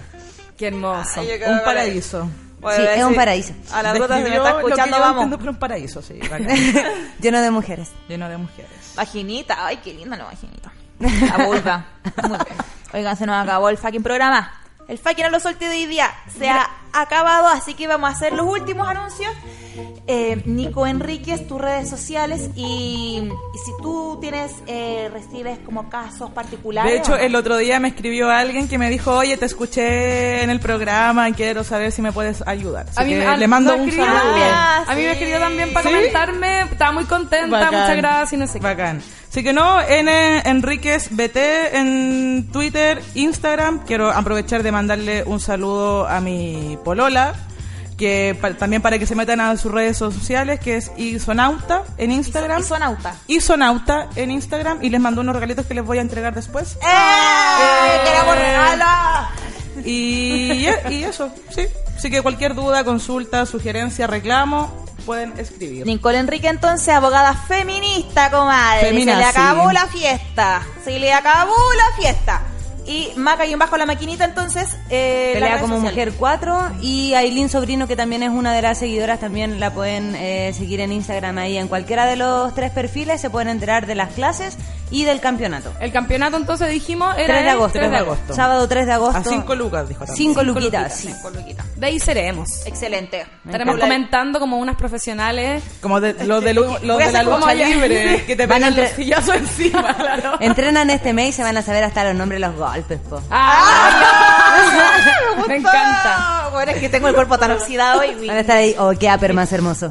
yo me quedé no volver a mi psicólogo si no me metía a deporte porque me dijo, bueno, tenés que empezar a aplicar la guas que te digo. Y yo como, ah, así que ya tengo, ya encontré uno. Vamos a probar, vamos a probar. Lula, la del barrio, tiene un anuncio que hacer de su Eh, podcast. tengo- no tengo ni un anuncio, parece. Tenemos capítulo hoy día de estreno. eh, y no sé, hicimos uno últimamente de Chernóbil.